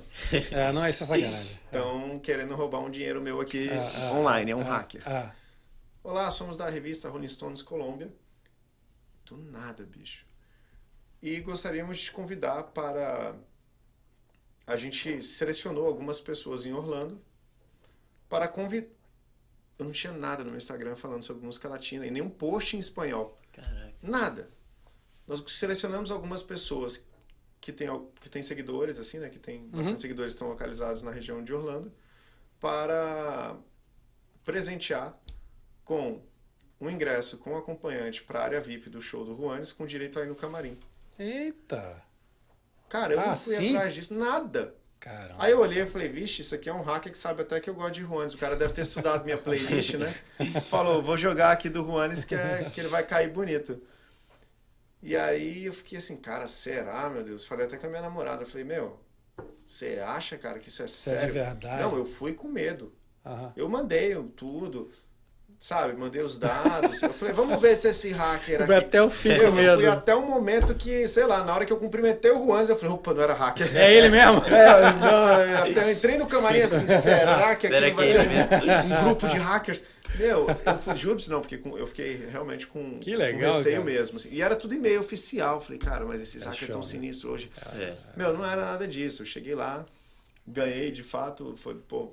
Que show de bola. Juro pra você, cara. E, eles não estavam assim, ah, o Rafael Almeida, que é ator no Brasil, zero. Eles, ah, uma empresa, viram... uma Colômbia viu quem tinha uma base sim, de seguidores legal que estava aqui em Orlando, sim, selecionou sim, alguns e tem um monte de é, gente. Você tem coisa musical aqui. também lá que você posta, o cara ter visto isso aí. Que não você sei, tinha, cara. Sei que eu ganhei dois convites pro show do Juanes e eu tive a oportunidade de conhecê-lo pessoalmente. Ah, que bacana. Aí eu falei assim pra minha namorada, eu falei, amor, deixa eu falar uma coisa. Tem uma parada que assim, você sabe que a pessoa, pra mim, né, assim, de fã, fã mesmo, eu, eu não tenho isso com ninguém. Ninguém. Eu tive uma parada assim, terceiro lugar com Roberto Carlos ali. Terceiro lugarzinho ali, mas.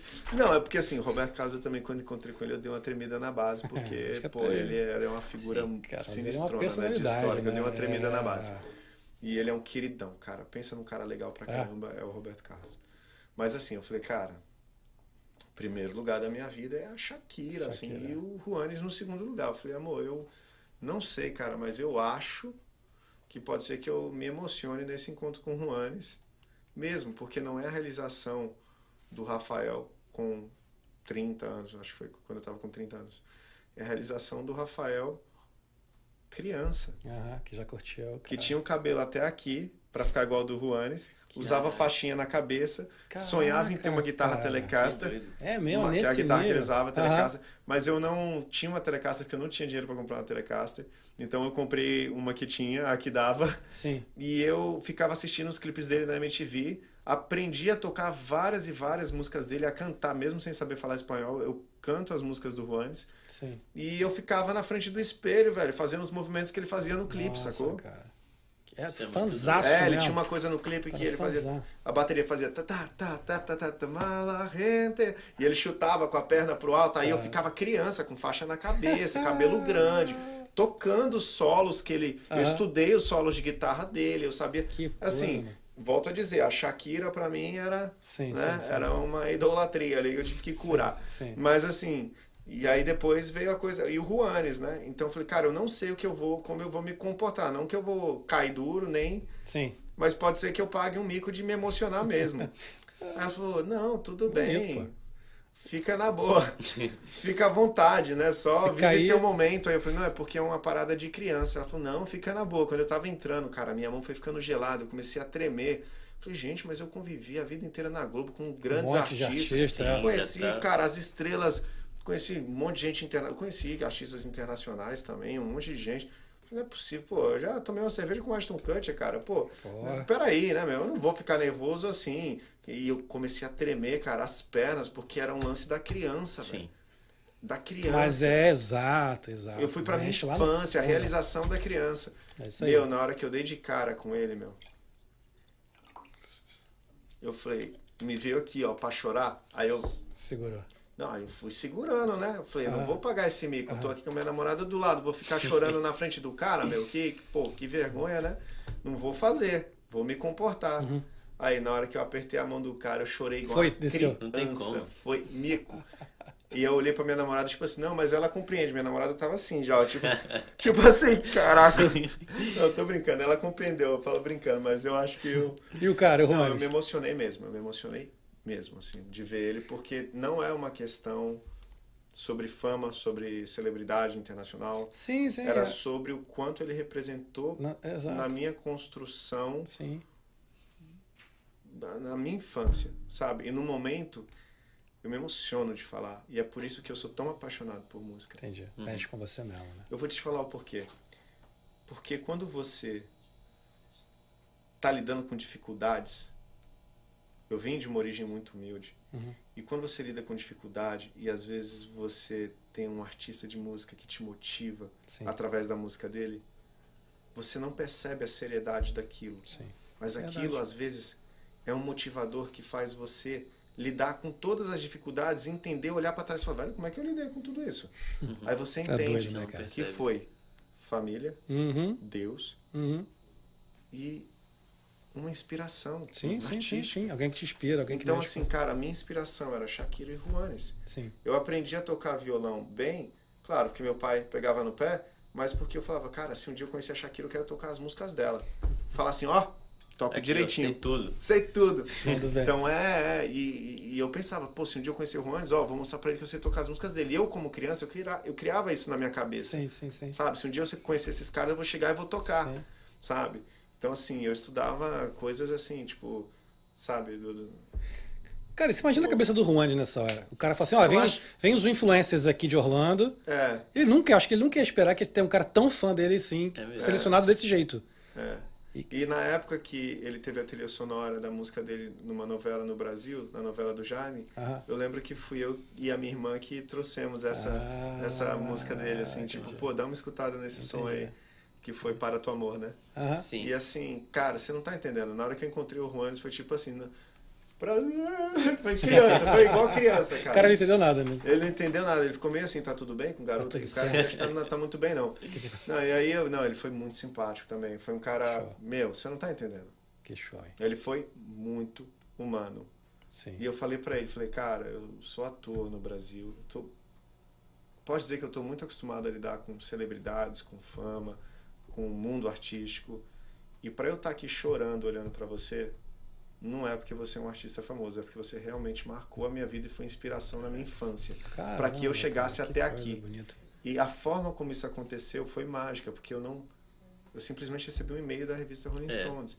Então eu achei que foi um presente de Deus no momento que talvez eu estivesse precisando disso. Sim. Foi um momento que, inclusive, eu estava lidando com um monte de conflito, porque quando você imigra, É, é.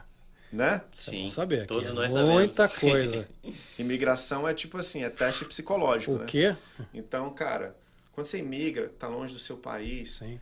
dos seus amigos, da sua família, lidando com todo o desafio que é emigrar, cara, eu tava lidando com muitas pressões e de repente parece que Deus falou assim: "Ah, vai, vou te dar um, um presente, cara". Caiu assim, ó, no meu e-mail. Sensacional. E eu tava lá. Isso é- Sensacional. Aqui, deixa eu mostrar a foto aqui minha. Meu, eu chorei bonito, assim. Sensacional. História Foi Continua muito olhando legal. o e-mail, porque daqui a pouco aparece um pro show da Shakira também, né? Cara, então, eu já fui no show da Shakira aqui e tal, assim. Mas você sabe que eu tenho até. Bicho, se eu me emocionei desse jeito encontrando Juanes, Imagina a você- Imagina a Shakira? É mesmo. Imagina saindo de Winwood, falando você imaginando ele ali, cara. Imagina, seria mó micão. Eu acho que eu ia me emocionar demais, cara. Pô, é bonito, cara. Eu gosto de Shakira. Bem, vou no banheiro e já volto. Rapidinho.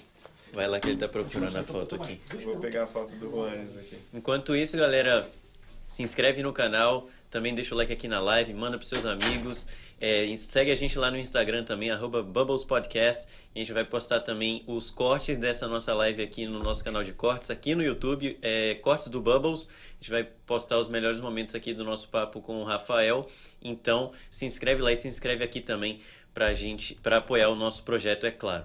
Encontrou aí?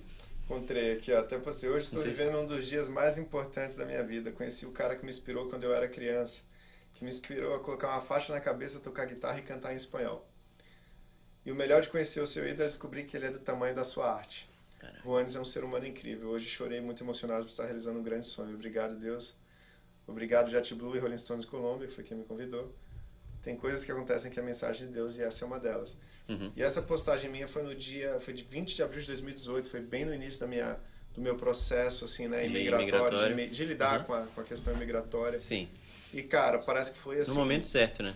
Foi, foi inspirador. Parece que foi uma mensagem de Deus falando: é isso, vai, vai, vai, vai, Sim. vai, que é aqui. Toma aí um presente. Meu, olha minha cara, eu chorei, eu tava aqui. Essa foto é a criança, entendeu? Esse olhar É. meu na foto Dá não, pra ver, dá pra não ver é o Rafael felicidade. adulto, é. o, é o Rafael criança. Eu olho essa foto e eu me Não sei se emociono. dá, vai dar pra ver aqui, mas. Volta É. aí, Rodrigo. É, não dá pra ver muito, mas vocês podem olhar lá no, É, é. no Instagram do Rafa Foi muito maneiro. Foi o muito encontro aí maneiro. com o Rones. É. Muito legal. Ah, tem um monitor ali, agora que eu vi que a gente Sim, sim, o que tá passando ali é o que tá passando pra Pô, galera. Eu tô ah, o tempo inteiro falando sem me olhar no monitor. Agora que eu vi, pronto, vou ficar me conferindo o tempo todo. Tá ali. Que legal. Deixa o Gabriel voltar aqui. É, meu. Você viu a foto? Mostra aí pra ele. Ele tava lendo aqui a, a mensagem que ele. Ah, vou mandar aqui ó, um abraço para Eliseu Caetano aqui, que me mandou uma mensagem, está assistindo aí a gente. Ah, abraço. Pô, show. Valeu, Eliseu. Ok, perfeito. Vamos que vamos. Tu já foi ali na Coyote? Little Havana? Aqui, na, aqui em Miami? Não. A Coyote é um lugar bem legal, cara, você que gosta. Porque é, é um lugar muito, é um lugar turístico de Miami, que é, que é o lugar dos cubanos ali. E tem a rua inteira, a Coyote inteira, cara. São estabelecimentos cubanos, tem uma.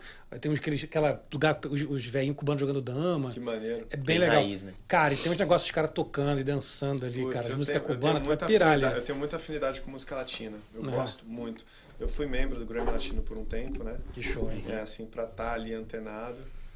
Inclusive, o Grammy Latino me convidou. No... Olha só, eu fui no show do Juanes no, na- pelo convite da Rolling Stones. E aí eu decidi me tornar membro do Grammy Latino. Comecei a participar de alguns eventos do Grammy Latino. Chegou um outro convite do Grammy. O Grammy Latino me convidou para ir num evento deles. Sim. Show do Juanes.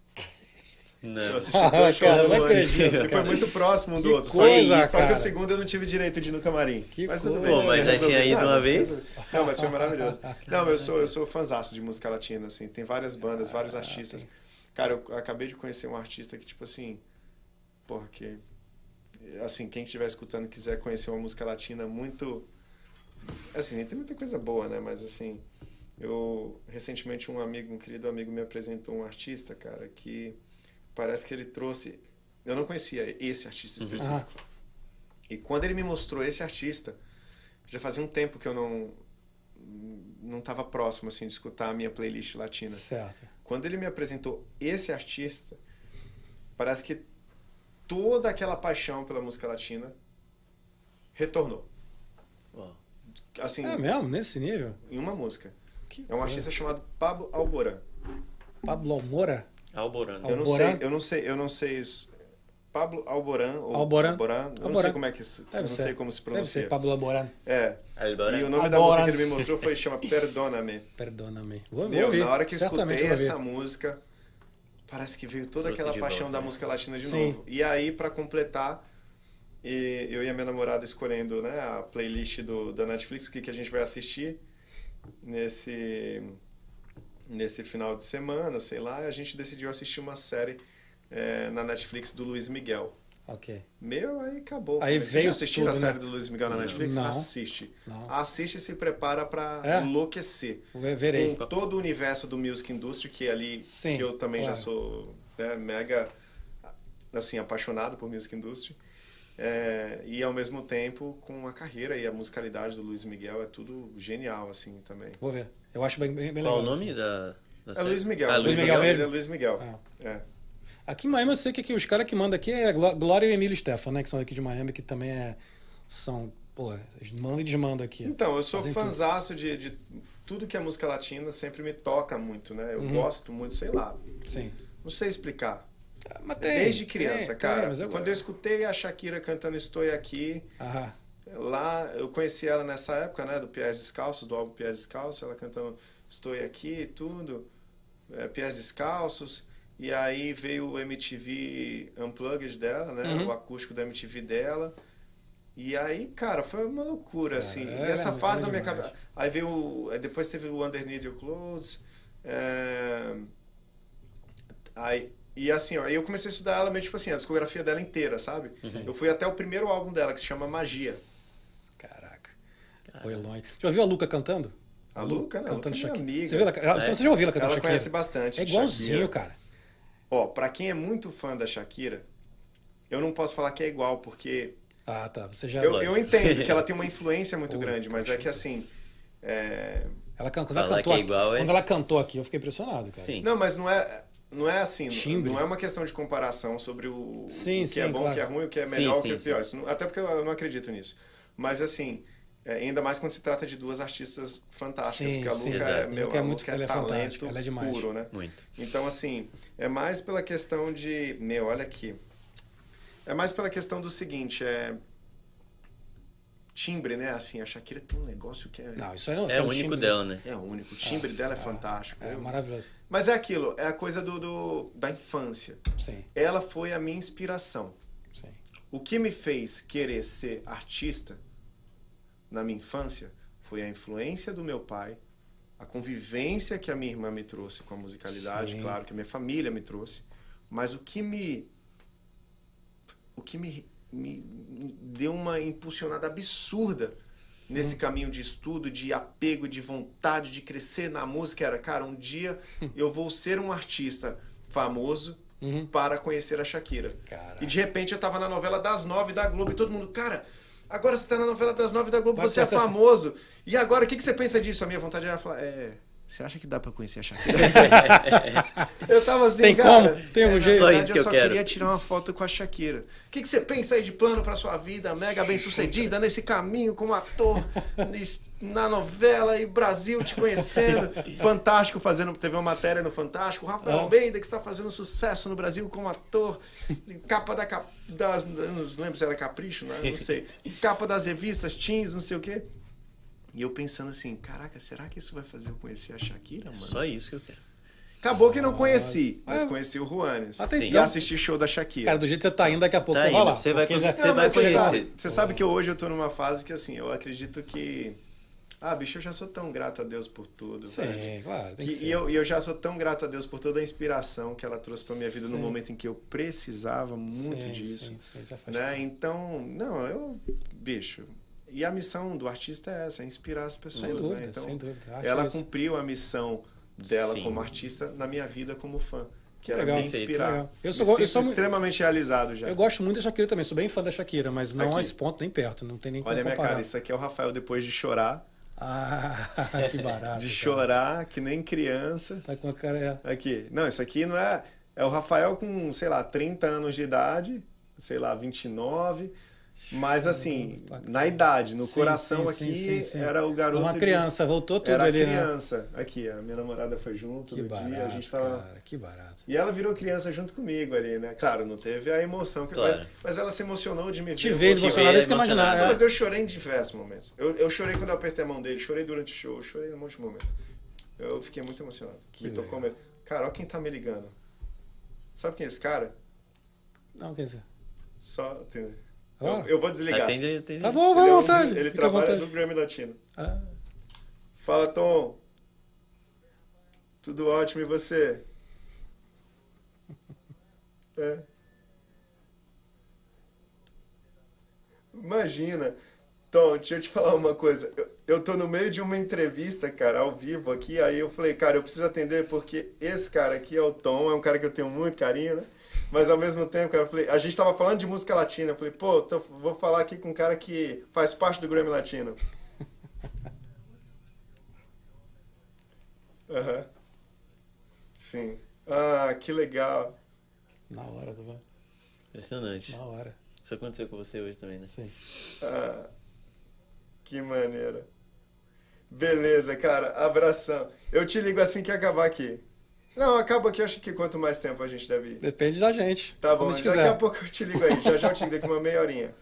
Abraço, meu querido amigo. Tchau. Desculpa atender uma ligação no meio da Não, mas, Que tem, mas tem tudo a ver, Mas eu achei muito tava mágico. relacionado, Aí eu né? falei assim, Tom, a gente tá falando de música latina aqui, você me ligou ele. Na hora, é. Ele falou assim, cara, é...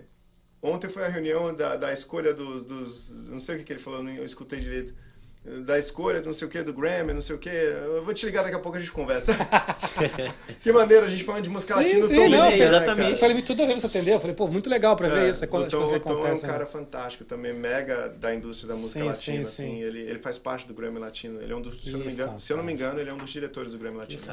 Tá nada é à toa, tá vendo? Cara? Tua vida é muito assim, né, cara? Tô vendo já. Total, bicho. Posso te falar uma coisa? Você não tá entendendo. A minha vida é, é assim, por isso que eu tenho tanta é, fé. Sim, sim, mas é certo. Mas é Por isso que eu acredito tanto no campo espiritual, na, na, na, na participação de Deus na minha vida, porque é impressionante os livramentos. E, assim, eu tenho uma lista de coisas que acontecem que eu falo assim, gente, não tem como. Impressionante. Mas é isso mesmo, também. Eu Deus, sou... Deus age na minha vida de um jeito. É. E, e, o meu discurso é sempre esse, cara. Sempre que eu estou num momento, assim, de oração, o meu discurso na minha oração, ele é basicamente o seguinte: Senhor, toca no meu coração para que seja feita a tua vontade uhum. e não a minha. Perfeito. Porque eu sou falho. Uhum. E além disso, eu estava eu tava fazendo uma analogia para um amigo meu hoje, um, um amigo recente que eu conheci hoje. Uhum. Falei, cara, sabe o que eu sinto? Não estou falando que as pessoas têm que sentir isso, pelo amor de Deus. Cada um cada acredita um no que é. quer, é, cada é, um faz o que quer. Estou falando da minha forma de ver a vida. Eu costumo falar assim, eu estou em Miami. Uhum. Eu não sei andar em Miami. Se eu estou em aventura e tenho que chegar na Brickell, como é que faz? É. Mas qual que é a solução? GPS. Waze, Sim, não é? Exato. Imagine se eu falar assim, não, eu não preciso de GPS. Eu vou pela minha intuição, porque eu tenho livre-arbítrio, eu faço é o que eu quero. Em quanto tempo eu vou demorar para chegar na briga? Não, demora bastante, cara. Quanto que eu vou gastar de gasolina? e a quantidade de dor de cabeça? Exato. E até, exato. até um vai, risco, ah, até risco que você pode ter sim. de parar sim, sim. totalmente fora do caminho. Então você vai lá e bota o Waze. Por quê? Porque você não vai ter esse, esse orgulho, essa falta de humildade, falar, não, eu não preciso. Não, você ah, vai ter humildade para falar, eu prefiro, preciso, pô. E eu acho que Deus, assim, fazendo uma analogia, pelo amor de Deus, é religioso. Se eu estiver falando alguma coisa que não, que, que, não faz sentido, por favor, é só a minha, a minha percepção. Eu acho que Deus funciona às vezes como um GPS, né? Você não sabe o caminho, assim, aí você vai lá e fala assim, orienta meu coração. Sim. E aí, se você realmente vai de coração aberto e vai com fé, com entrega, e procurando andar num caminho que te aproxima dele, não que te afasta dele, Sim. ele começa a tocar teu coração e vai te guiando nos teus passos, nos seus pensamentos, nas Sim. suas decisões. E aí você tá no GPS para chegar onde você quer, né? Aonde, aliás, onde ele quer, né? Perfeito. E tem amigo meu que briga com o GPS. Já cansei de ver isso. O meu amigo com a esposa e o cara, não, o GPS tá dando por aqui, mas eu não vou, é você que é melhor por ali. E a gente se ferrou mas umas quatro é? vezes. Mas sabe qual que é o quatro ponto? vezes. E aí eu vou conseguindo nessa analogia, quando o GPS fala para você assim, olha, você vai pegar e vai dar a volta lá por não sei aonde. Aí você fala assim, pô, esse GPS tá errado. Exatamente. Esse GPS é maluco, eu conheço o caminho. Exatamente. Mas você tá certo, o caminho é esse mesmo. É. Só que você não tá vendo um monte de informações Isso. que o GPS tem. Ele sabe Sim. que teve um acidente ali na rua, Exato. que a rua está em é construção, é que está em obra. Você não sabe. Da mesma forma como o GPS tem informações que você não tem, Uhum. E é por isso que ele mandou você dar a volta. E ao invés de reclamar, entenda que ele tem informações que Só você segue. não tem. Sim, sim, sim. Então, sim. assim, ele tem informações que você não tem. Perfeito, cara. Deus tem informações que você não tem. Sim. E quando ele fala para você dar uma volta lá não sei aonde, uhum. às vezes, cara, é só porque ele tá te livrando. É isso aí. E ao invés de reclamar, agradece. Maravilhoso, cara. Sacou? E se aproxima. Porque se você tá longe do GPS, você não enxerga. Perfeito, cara. Você não escuta. Então, se aproxima de Deus que você vai conseguir ver. Sim. E quando o caminho parecer que está muito torto, muito dando uma volta muito grande, está errado ou está difícil, Sim. é porque o outro caminho que parecia mais fácil, mais rápido e mais uhum. curto, tem algum problema aí Perfeito. que Deus achou melhor você dar a volta. E ele tem mais informações do que você. Sim. Então eu acho que essa analogia faz com que eu realmente considere assim, Deus, olha, guia aí a parada. Cara, Tô aqui, quero te escutar. Então age na minha vida, no Fantástico. meu coração e é difícil, assim, esse processo de você silenciar a, o teu pensamento, pra... a tua decisão, para conseguir entender qual é a decisão dele. Que é melhor. É um é grande desafio e você conseguir enxergar e fazer, porque envolve humildade, envolve silêncio, envolve sim. reflexão, envolve aproximação, Sim. envolve afastamento do que te, Uhum. do que te distancia. Sim. Então é. Cara, eu tava falando sobre Envolve, tudo isso hoje com essa pessoa, com acreditar. esse meu amigo. Fantástico. Essa analogia é fantástica. Nunca tinha ouvido uma analogia de Deus com GPS, cara. Vire. Genial. Tá vendo? Eu Faz acho que. total sentido. Cara, genial isso, cara. Nunca tinha pensado nisso. E Já é muito tudo a louco, ver. né? Você pensar, pô, Deus escreve certo por linhas tortas. É basicamente o, Caralho. GPS escreve certo por linhas cara, tortas, é, porque ele tem mais informação, cara. Exato, cara. Você tem que, não, tem que ter a fé. Acredita que é pra virar ali. Por que, que esse namoro não deu certo? Por que, que Deus fez isso comigo? Cara, porque ele sabe que o caminho é, É outro. melhor. É, é, é. é. A, gente, a, gente, a gente bota muito na conta da coincidência, a gente bota muito na conta de um monte de coisa e a gente não entende que tudo tem um propósito. Eu também acho a mesma coisa. Mas assim, a gente também não pode achar assim, né? Ah, aconteceu uma coisa ruim na minha vida, culpa de Deus. né? Não, culpa você de Deus tem- nada. Mas é assim, o que eu digo é assim, eu acho.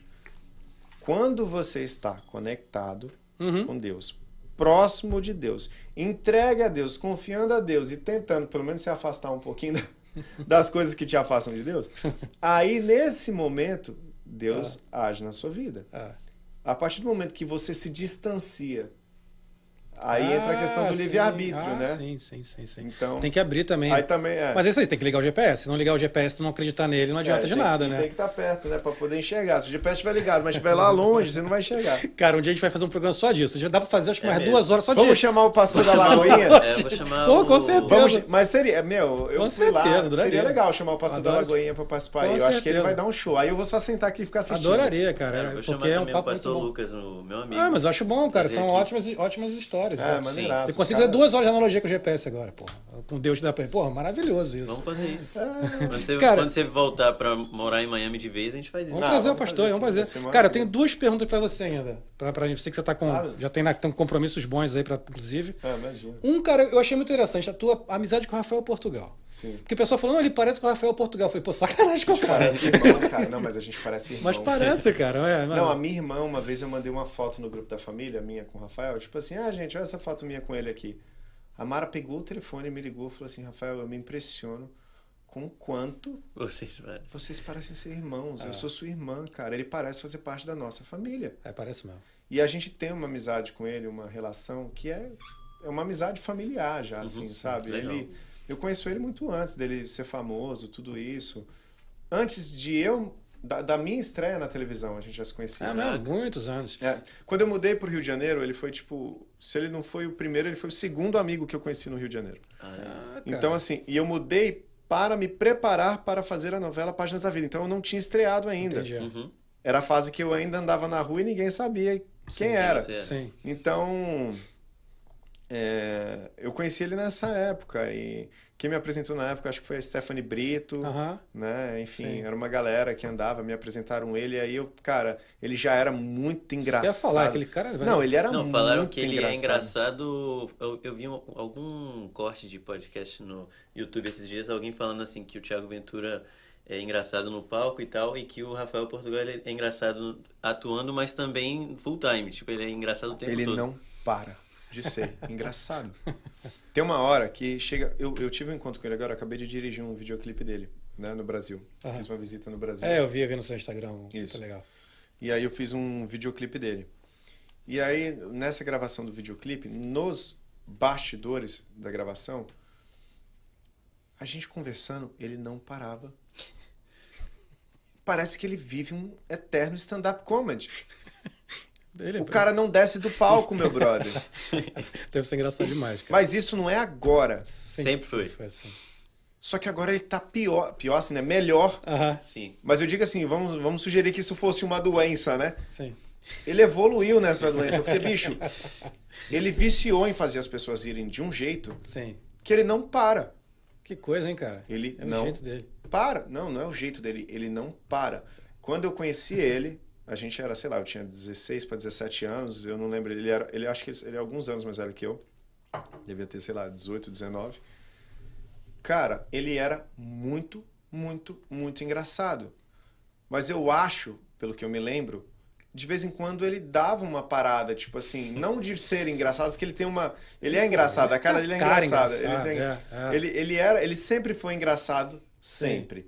Mas eu acho que em alguns momentos a gente tinha um papo que saía desse ambiente de Sim. comédia. Sei lá, era um papo, sei lá, ai, cara, tô apaixonado por uma menina, ele, pô, que legal, conta aí. Pô, vamos compor uma música? Vamos, ia lá, escreveu ah, ele é uma músico música. Também, é, ele é, é, é um é, mega compositor, compositor, é. talentosíssimo. Sim. Pô, vamos falar sobre essa composição, vamos falar sobre essa música, vamos tocar um som, ele tocava tal. E inclusive eu tenho até mesmo uma admiração muito grande por ele como artista de música. Legal. Eu de verdade, eu já cheguei a ligar pro Rafael Portugal um tempo atrás. Acho que antes dele, se eu não me engano, antes dele entrar no BBB, né, como como fazer o cast Sim, BBB. sim, sim. Falando, Rafael, cara, mano, vamos fazer um projeto de música seu, velho. Ele, como assim? Eu falei, cara, mano, você tem que ter um projeto de música, mas não é assim. A comédia. Sim, sim. Não sei. Fazer um negócio. Falei, não, não, eu não sei. Pode ser que seja comédia, mas eu não sei. Eu acho que talvez você tem que ter também, porque ele, ele é um cara que compõe sim, sim. muito, em diversos. Inclusive, uma das fontes de renda dele antes da carreira dele como comediante era a renda como compositor. Sim. Então, assim, ele é muito talentoso, cara. Muito Ah, talentoso. ele é Só que ele, antigamente, tinha momentos em que a gente conversava sério. Sério. Entendi. Entendi. Hoje não tem mais. Ele foi nessa de agora eu sou comedi comediante é, profissional, Uhum. legal. Agora eu sou um comediante que as pessoas estão gostando. Agora eu sou um comediante famoso. Agora eu tô no Parafernália Porta dos Fundos. Na época fui eu que apresentei ele pro Felipe Neto. Ah, tá. Que ele entrou no Parafernália e do Sim, Parafernália sim, ele foi convidado pro Porta dos Fundos. Mas fui eu que apresentei ele pro Felipe Ah, Neto. entendi. Pô, O Rafael, ele trabalhava de assistente na minha produtora. Ah, bacana. E assim, ele trabalhava assim, né? Ele era meu amigo. E às vezes ele, sei lá, vou. ah, pô, Rafael, eu queria estar perto dele, cara. A Sim, verdade sim, é que sim. o Rafael é um cara que quando ele começou a namorar, eu fiquei com ciúme. Ah, entendi. Porque afastou um pouquinho. Normal. É, normal, Mas é sim. que estar perto dele era tão bom, era tão ele. divertido, que quando ele começou a namorar e viver, eu fiquei assim, porra. É, Cadê meu amigo aqui perto de mim? É, Porque é, ele é tão, é falta, tão legal, mano, ter esse cara por perto. Ele tem uma energia de fazer você rir Imagina. que é surreal. É um, é um dom, é um dom. Assim como, sei lá, assim como as pessoas nascem com o dom de cantar, Sim. do, o dom do esporte, do- meu, ele nasceu com o dom de fazer as pessoas rirem. sim. Toda entrevista com ele eu vejo, cara. E aí o que, que aconteceu? Ele foi, quando ele foi, ele foi parece que ele, ele já tinha o talento, ele já sabia que tinha, mas ele foi pegando cada vez mais gosto. Sim. E quanto mais ele foi tendo resultado, crescendo e se tornando mais famoso, com mais fãs, com mais resultado, parece que ele foi, sabe, tipo. Foi ficando mais poderoso Sim, sim, no sim. dom Aham. dele. Se Ele foi ficando mais- com mais. po- é. Não, mas não é, nem se sentiu, realmente. O negócio evoluiu. Assim, é tipo aqui. Pokémon, sabe? Sai do, Sim, sim. Do Pikachu e vira Raichu. É. Meu irmão, ele foi evoluindo num nível. E aí eu fiquei um tempão sem ver ele, porque agendas, correria, Sim. eu vim para os Estados Unidos e tal. E aí eu fui pro Brasil, não lembro quando, e falei, vou encontrar meu amigo Rafael Aham. Portugal, que eu estou com saudade, tanto tempo sem se ver. Ele veio, raio-chu, velho. Ele veio a evolução do Pokémon. Pokémon. Charizard. Ele veio o Pokémon evoluído, assim, foi de Charmander para, Pra Charizard. Charizard, acho que é mais ainda, porque É, tem o do Charmeleon Pokémon. e tem o É, não, ele veio assim, meu irmão, Pokémon gigante evoluído o máximo. e aí eu, e eu não tinha entendido. Porque fazia muitos anos que eu não tinha uma Sim, convivência sim, com sim. ele. Quando eu encontrei com ele, ele veio tipo assim, parece que ele já também já sabia da evolução do poder dele. Ele já sabe. Aí ele falou assim, agora eu vou, vou dar no meio do Rafael aqui. Meu, ele começou a me fazer rir, que eu falei, meu Deus, esse cara virou uma... Ele virou Uma um máquina. fenômeno, ele virou uma máquina de fazer... É, é tipo hipnose, ele consegue, tipo, fazer Sim, você sim. rir de um jeito que é tipo assim, cara, você pode estar depressivo que você Não cai na gargalhada. É, Não é, tem conversa com esse cara, mano. e ele, é o que eu falei, é uma evolução, assim, ele sempre foi muito bom, ele sempre se destacou nisso. E, né, e como ser humano, as pessoas sempre gostaram muito É, dele. é. Ele é um ser humano fantástico. Parece que sim. Não, fantástico. E é um cara que não deixou a fama, a, a- a todo esse ambiente de, de celebridade, de toda essa coisa, né? Mudar a essência Sim, dele. legal, é então importante, ele é bacana. mais um ponto de admiração. Sim. Porque às vezes você conhece pessoas fantásticas, né? Sim. Que, que são grandes seres humanos, que você admira, aí a pessoa vai lá e tem um grande destaque na vida, seja financeiro ou. Aí, E ela muda. Sim. Acontece muito. é. E aí você fala, você mudou, mas é bom mudar, né? Mudar é bom, que nem o Rafael. Era Claro. Pikachu, Só que ele virou mudou evolução melhor, né? Ele evoluiu, né? Mas assim, tem gente que muda, mas muda perdendo a essência. Tem, e aí é tem. triste. O Rafael não, ele não perdeu a essência dele e, meu, e o talento dele chegou num nível tão alto no que ele faz, que é Ele é bom demais, ele é bom demais. Não, mas ficou um negócio assim, Absurdo. velho. Não, ficou um negócio assustador. É que nem quando eu, eu escuto um cantor. Por exemplo, eu participei de uma competição de canto aqui nos Estados Unidos, que existe uma competição de canto de crianças, de não só crianças, mas tem criança, adolescente, adultos. Chama Singirt. Uhum. Uma competição americana mesmo, Ok. assim. Então, as crianças todas americanas, uma ou outra é brasileira. E eu participei do, do evento, assim, meio que trabalhando ali no evento, na parte fílmica. E aí, cara, é, pô, teve. Eu, eu fui. ah, no- quando eu cheguei aqui nos Estados Unidos, eu fui nessa competição. E aí depois eu não fui mais por vários anos, e aí fui agora. Depois de quatro, quatro anos, na verdade, eu fui agora, né? Uhum. E aquelas crianças evoluíram absurdamente. Eu fiquei chocado com quanto elas estavam cantando Ah, muito mais do que nos quatro anos anteriores. Sim. Meu, o Rafael, a, a capacidade dele de fazer você rir de um jeito tão assim fácil pra ele que eu digo. É, ele não.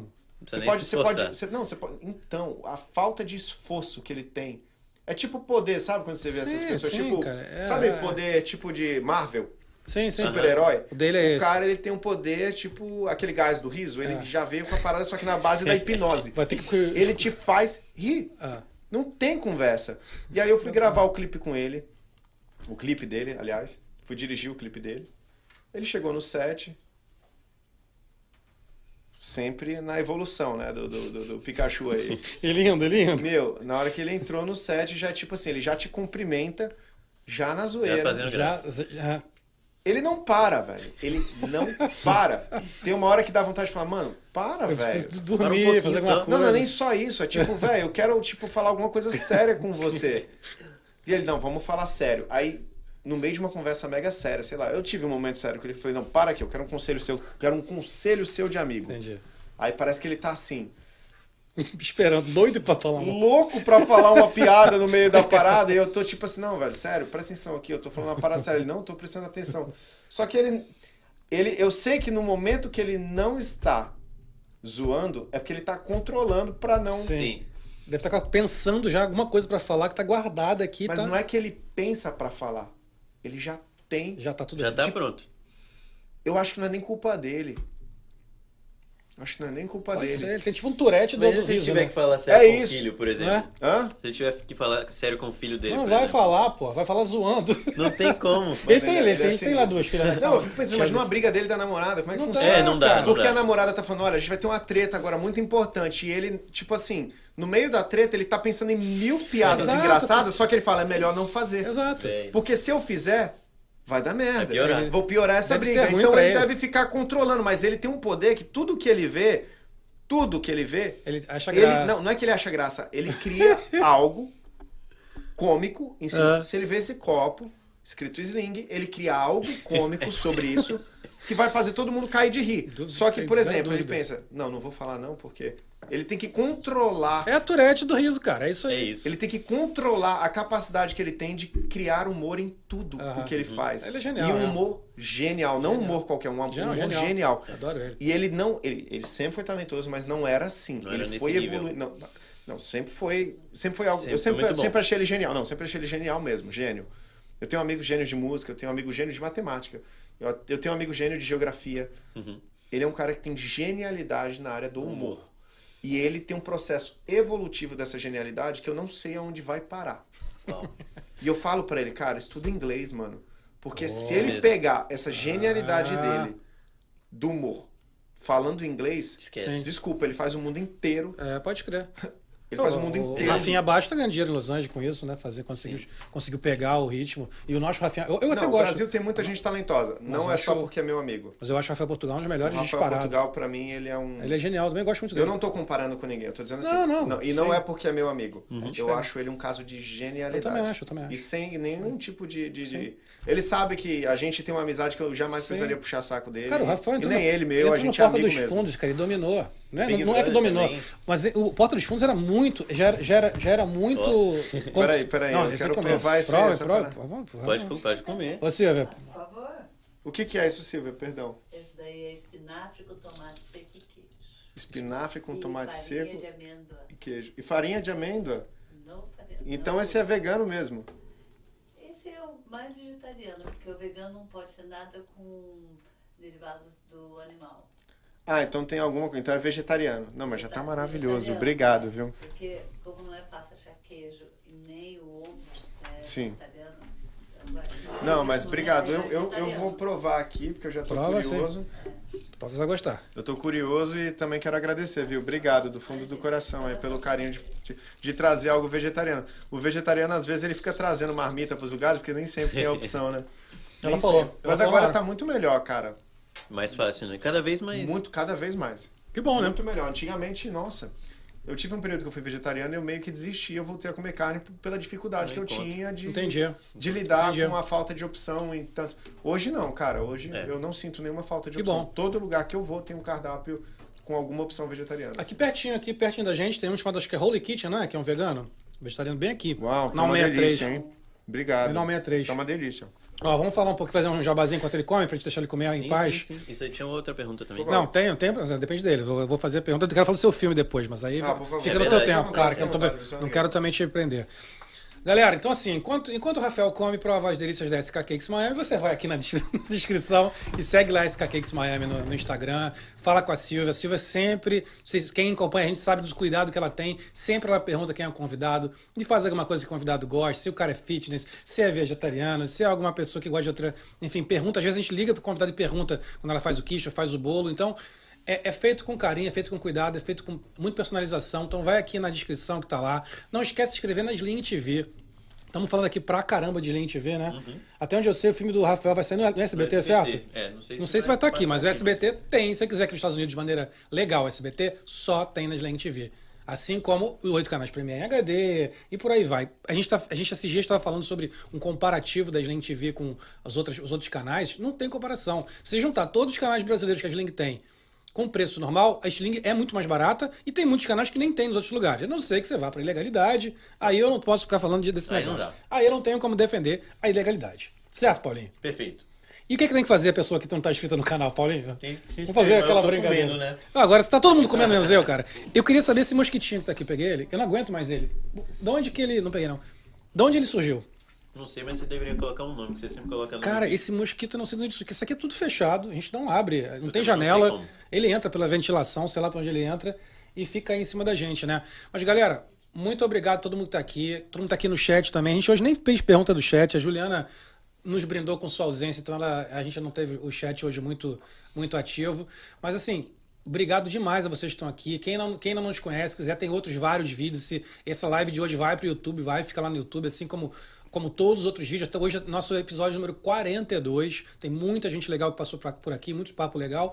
E também, não se esqueçam que tem o canal Cortes do Bubbles. Quem não está inscrito no Cortes do Bubbles, vai lá também. O, o canal de cortes está subindo cada vez mais. Então, assim, no canal de cortes a gente bota só os melhores momentos das nossas conversas. Então, assim, vê se você não quer ver uma hora e meia, duas horas de conversa. No canal de cortes tem vídeos de 10 minutos, 11 minutos, 5 minutos. Paulinho é o especialista no canal de cortes, né, Paulinho? Paulinho, para de comer, Pô, Paulinho. não dá, tá muito bom. Ah, tá bom.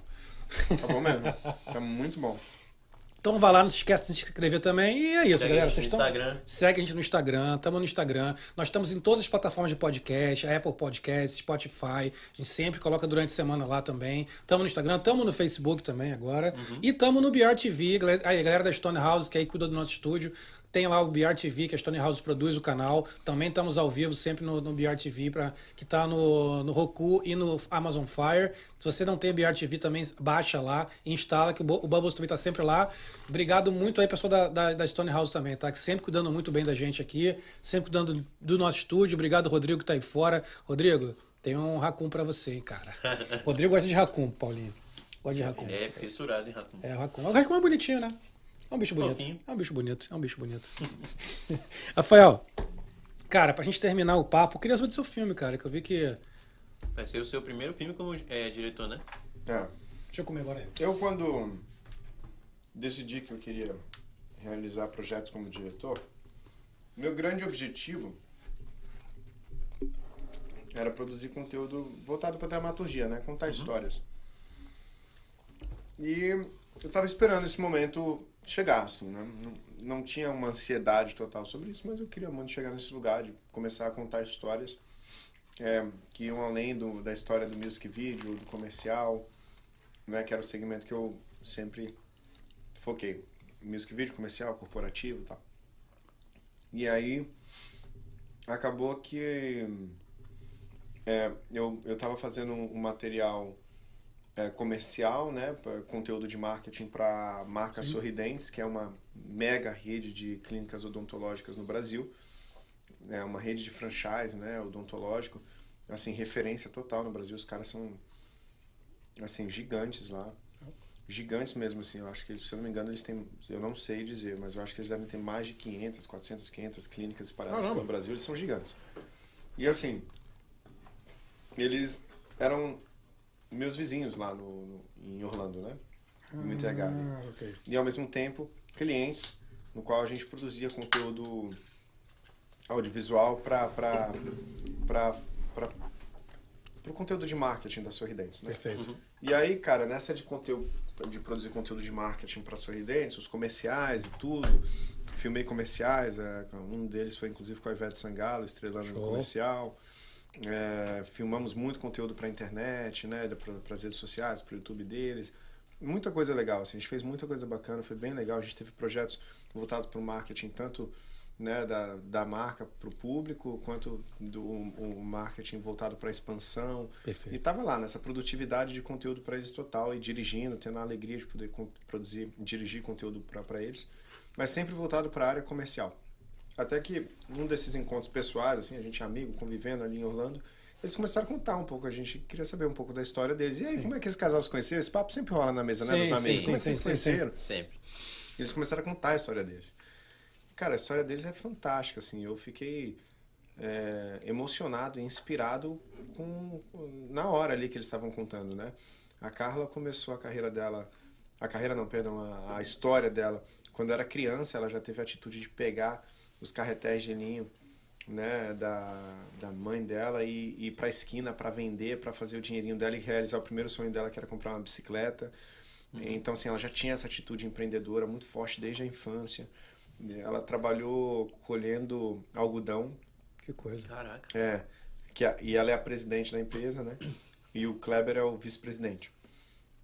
E, aí, e o Kleber, ele descarregava pedras de ardósia numa fábrica de sinuca. Ou seja, a, a- a fábrica, a- o tampo da mesa de sinuca é feita de pedra de ardósia. E ele era o cara que descarregava essas pedras, né? Que maneiro. Então, assim, um puta de um guerreiro, sabe, cara? Um cara fantástico. Ele entrou pro exército, é, se destacou lá na carreira dele na- no exército.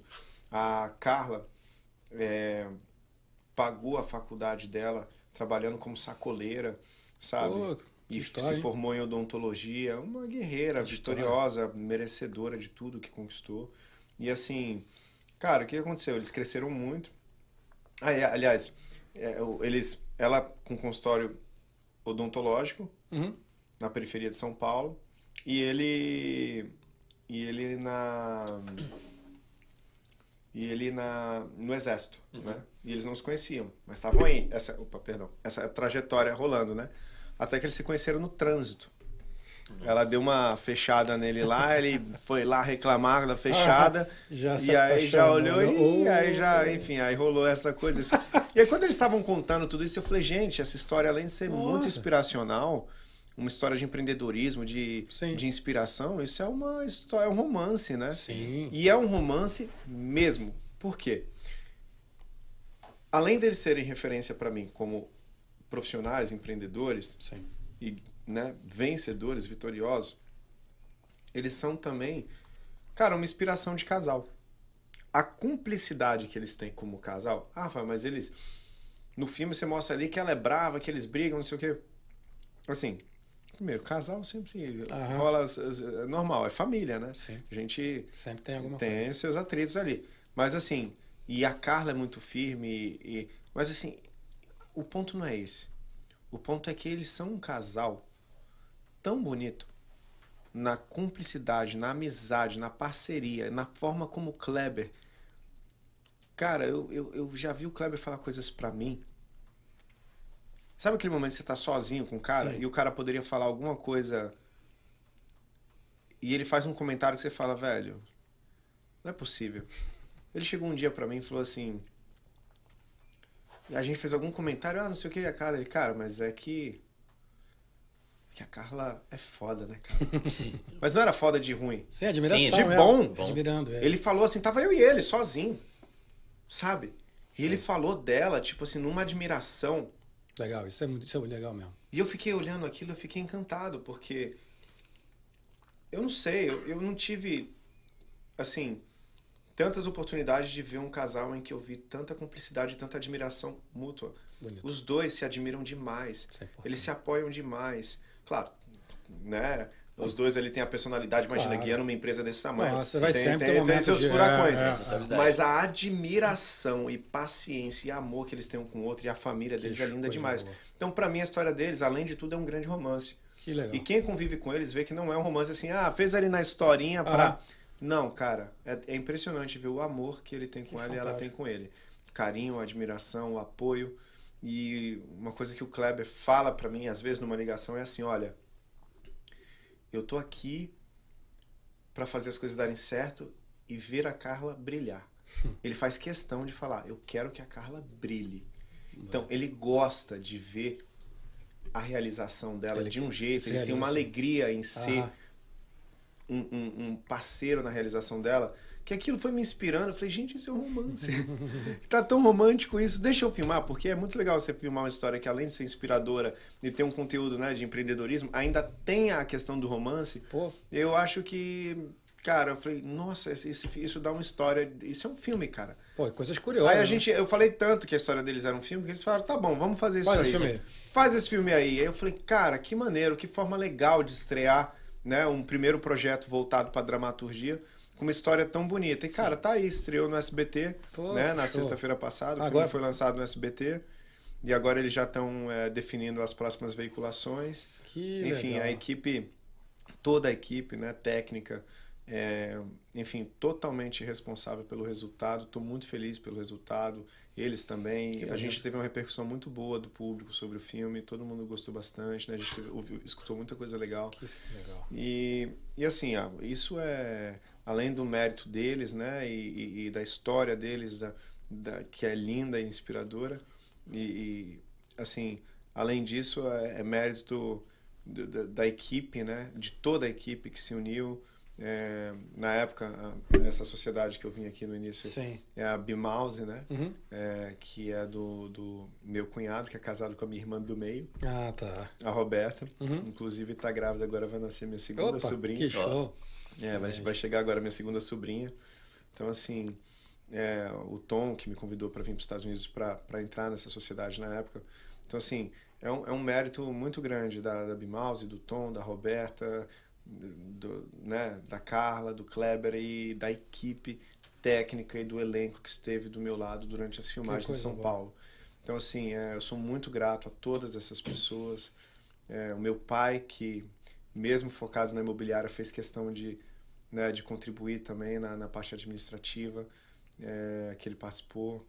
É, enfim, eu, eu, é, eu falo que as coisas que eu faço é assim: primeiro lugar é agradecer a Deus sempre Sim. e depois a todas as pessoas que Deus coloca na minha vida. Com e certeza. com certeza, cada pessoa da equipe, cada pessoa do elenco, cada pessoa da, da, da equipe da Sorridentes que contribuiu também no, no- na realização do projeto, cada a Carla, o Kleber, Tom, Bimause, todas as pessoas que participaram desse processo com certeza são são os responsáveis por esse resultado e eu me sinto muito honrado de estar ali assinando a direção e estar ali junto com esse bando de gente incrível Ah, que legal. né? É muito bom É você fazer aí, parte de é um melhor, time, é. você fazer parte de um time de gente Com incrível. certeza. É, um, é uma hora que você fala, tem aquela frase, né? Diga com quem tu andas e direi quem tu és. Então, aí Exatamente. você vê tanta gente talentosa, tanta gente com potencial do Ah. teu lado, você fala, cara, será que, olha, acho que eu sou também, acho que eu tenho algum potencial aqui também, porque eu tô andando com essa galera, Esse né? povo é todo tá aqui comigo, é? É, eu fico orgulhoso de ter tanta gente com potencial do meu lado.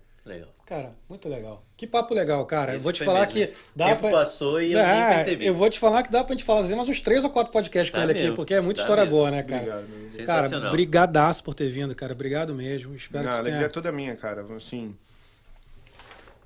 eu acho que essa, essa parceria, essa união da comunidade brasileira nos Estados Unidos, né? Sim. Ela é necessária e, e ao mesmo tempo eu acho que a gente tem que estar nessa mesmo, sabe? De se apoiar, de participar dos projetos um dos outros. Perfeito isso mesmo. Né? Eu com certeza daqui a pouco vou ter algum projeto, talvez ligue para vocês e, pô, vamos participar, vamos, Oh, quero prazer. contar com vocês nessa, ou vamos, sei lá, pensar numa parceria de realizar algo juntos. E eu quero que vocês saibam que vocês podem contar comigo. Que bom. Legal, Sempre cara. que a gente pudesse apoiar como brasileiros, né? E como É isso aí. amigos, como seres humanos, como Perfeito. Filhos de Deus. É isso aí. Então, cara, vocês sempre podem contar comigo. É um prazer pra mim estar aqui. O papo foi muito bom. Amei bom. conversar com vocês. Que bom também. E depois eu quero esse vídeo do podcast, se vocês puderem mandar Sim, o file. Eu queria certeza. separar alguns momentos pra postar no meu Instagram Com também. certeza, Sim, cara, com vai postar. certeza. A gente vai fazer código. Bem, a gente pode mandar o inteiro também, mas a gente vai fazer os cortezinhos. fazer os cortes, é. Vai postar, Tá vai te mandar também. Fica Me manda, me manda que eu quero Com ver. certeza. Cara, foi maravilhoso. Despede você primeiro, Paulinho. É isso, eu- então foi muito legal aqui o papo com o Rafael. Eu, eu até brinquei que eu estava assistindo Malhação no ano passado, nunca imaginei que um ano depois eu estaria aqui com ele na minha frente, então bem legal mesmo. Muito obrigado por ter aceitado o convite. E é isso, galera. Se inscrevam aí no canal, que ajuda muito a gente. Continuem acompanhando aqui o nosso projeto. Semana que vem a gente tem Borbulhando na terça-feira e o Bubbles também na quinta. E, e é isso. Cara, eu também aproveitar para despedir de você, Rafael, que foi muito legal mesmo, o papo mesmo. Foi um papo divertido, também tá se distraindo, cara. Eu, eu, eu admito, eu tô cansado pra caramba hoje, cara. Eu vim de Orlando, fui ontem, voltei hoje, hoje. cheio de reunião lá, foi uma, uma batalha, vim pra cá direto. E eu tava até preocupado. Eu falei, cara, como é que eu vou seguir esse programa hoje, cansado? Mas, pô, eu tô aqui é super animado, foi super alto astral, um papo muito legal. Conta com a gente sempre também, é o que a gente acredita, o Bubbles. Isso não é, não é papo de boca pra fora, porque a gente sempre falou isso desde o primeiro Bubbles.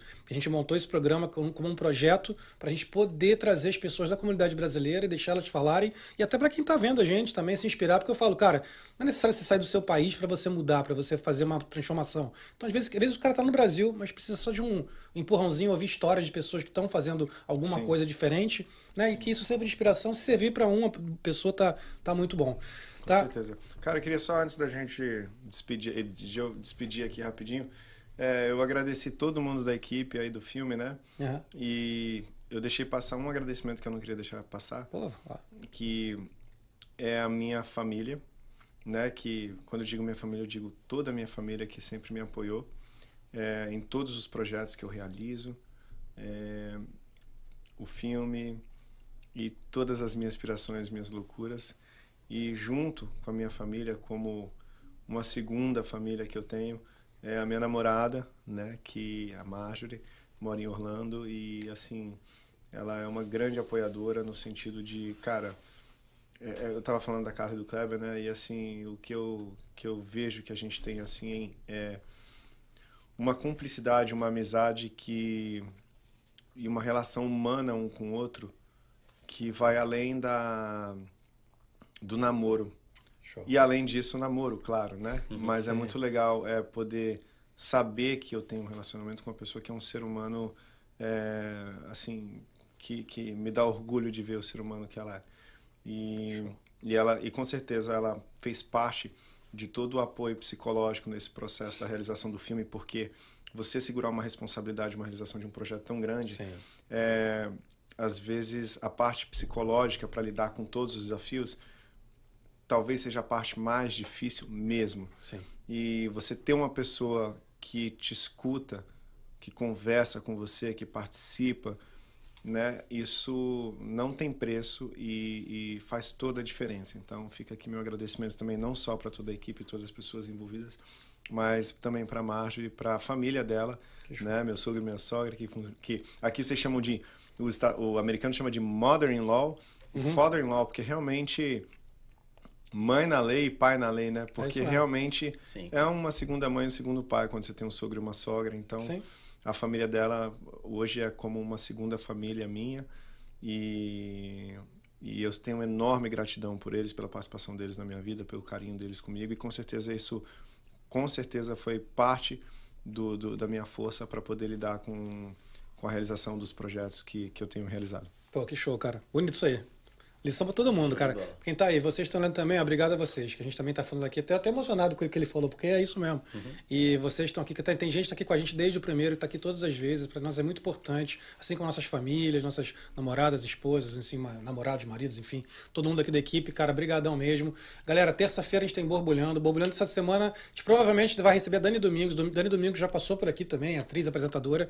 A Dani tá lançando, um, ela lançou um curso, né, que ela tá falando um pouco mais sobre influência digital, dicas aí como se comportar em vídeo, dicas de como, como você conseguir, ser um ter mais seguidores, enfim. Ela lançou um curso, um curso está em danidomingos.com.br, Dani com Y dela, danidomingos.com.br. Ela falou que a inscrição só vai até amanhã, então assim, quem tiver interesse em conhecer, vai lá no site dela, conhece lá. E de qualquer maneira, terça-feira a gente vai trazer a Dani aqui para ela falar um pouquinho sobre isso, dar umas dicas também. O Borbulhando é um programa de meia hora, bem curtinho. Então ela vai falar rapidamente algumas dicas aí de como se portar nas redes sociais, conseguir mais seguidores, enfim.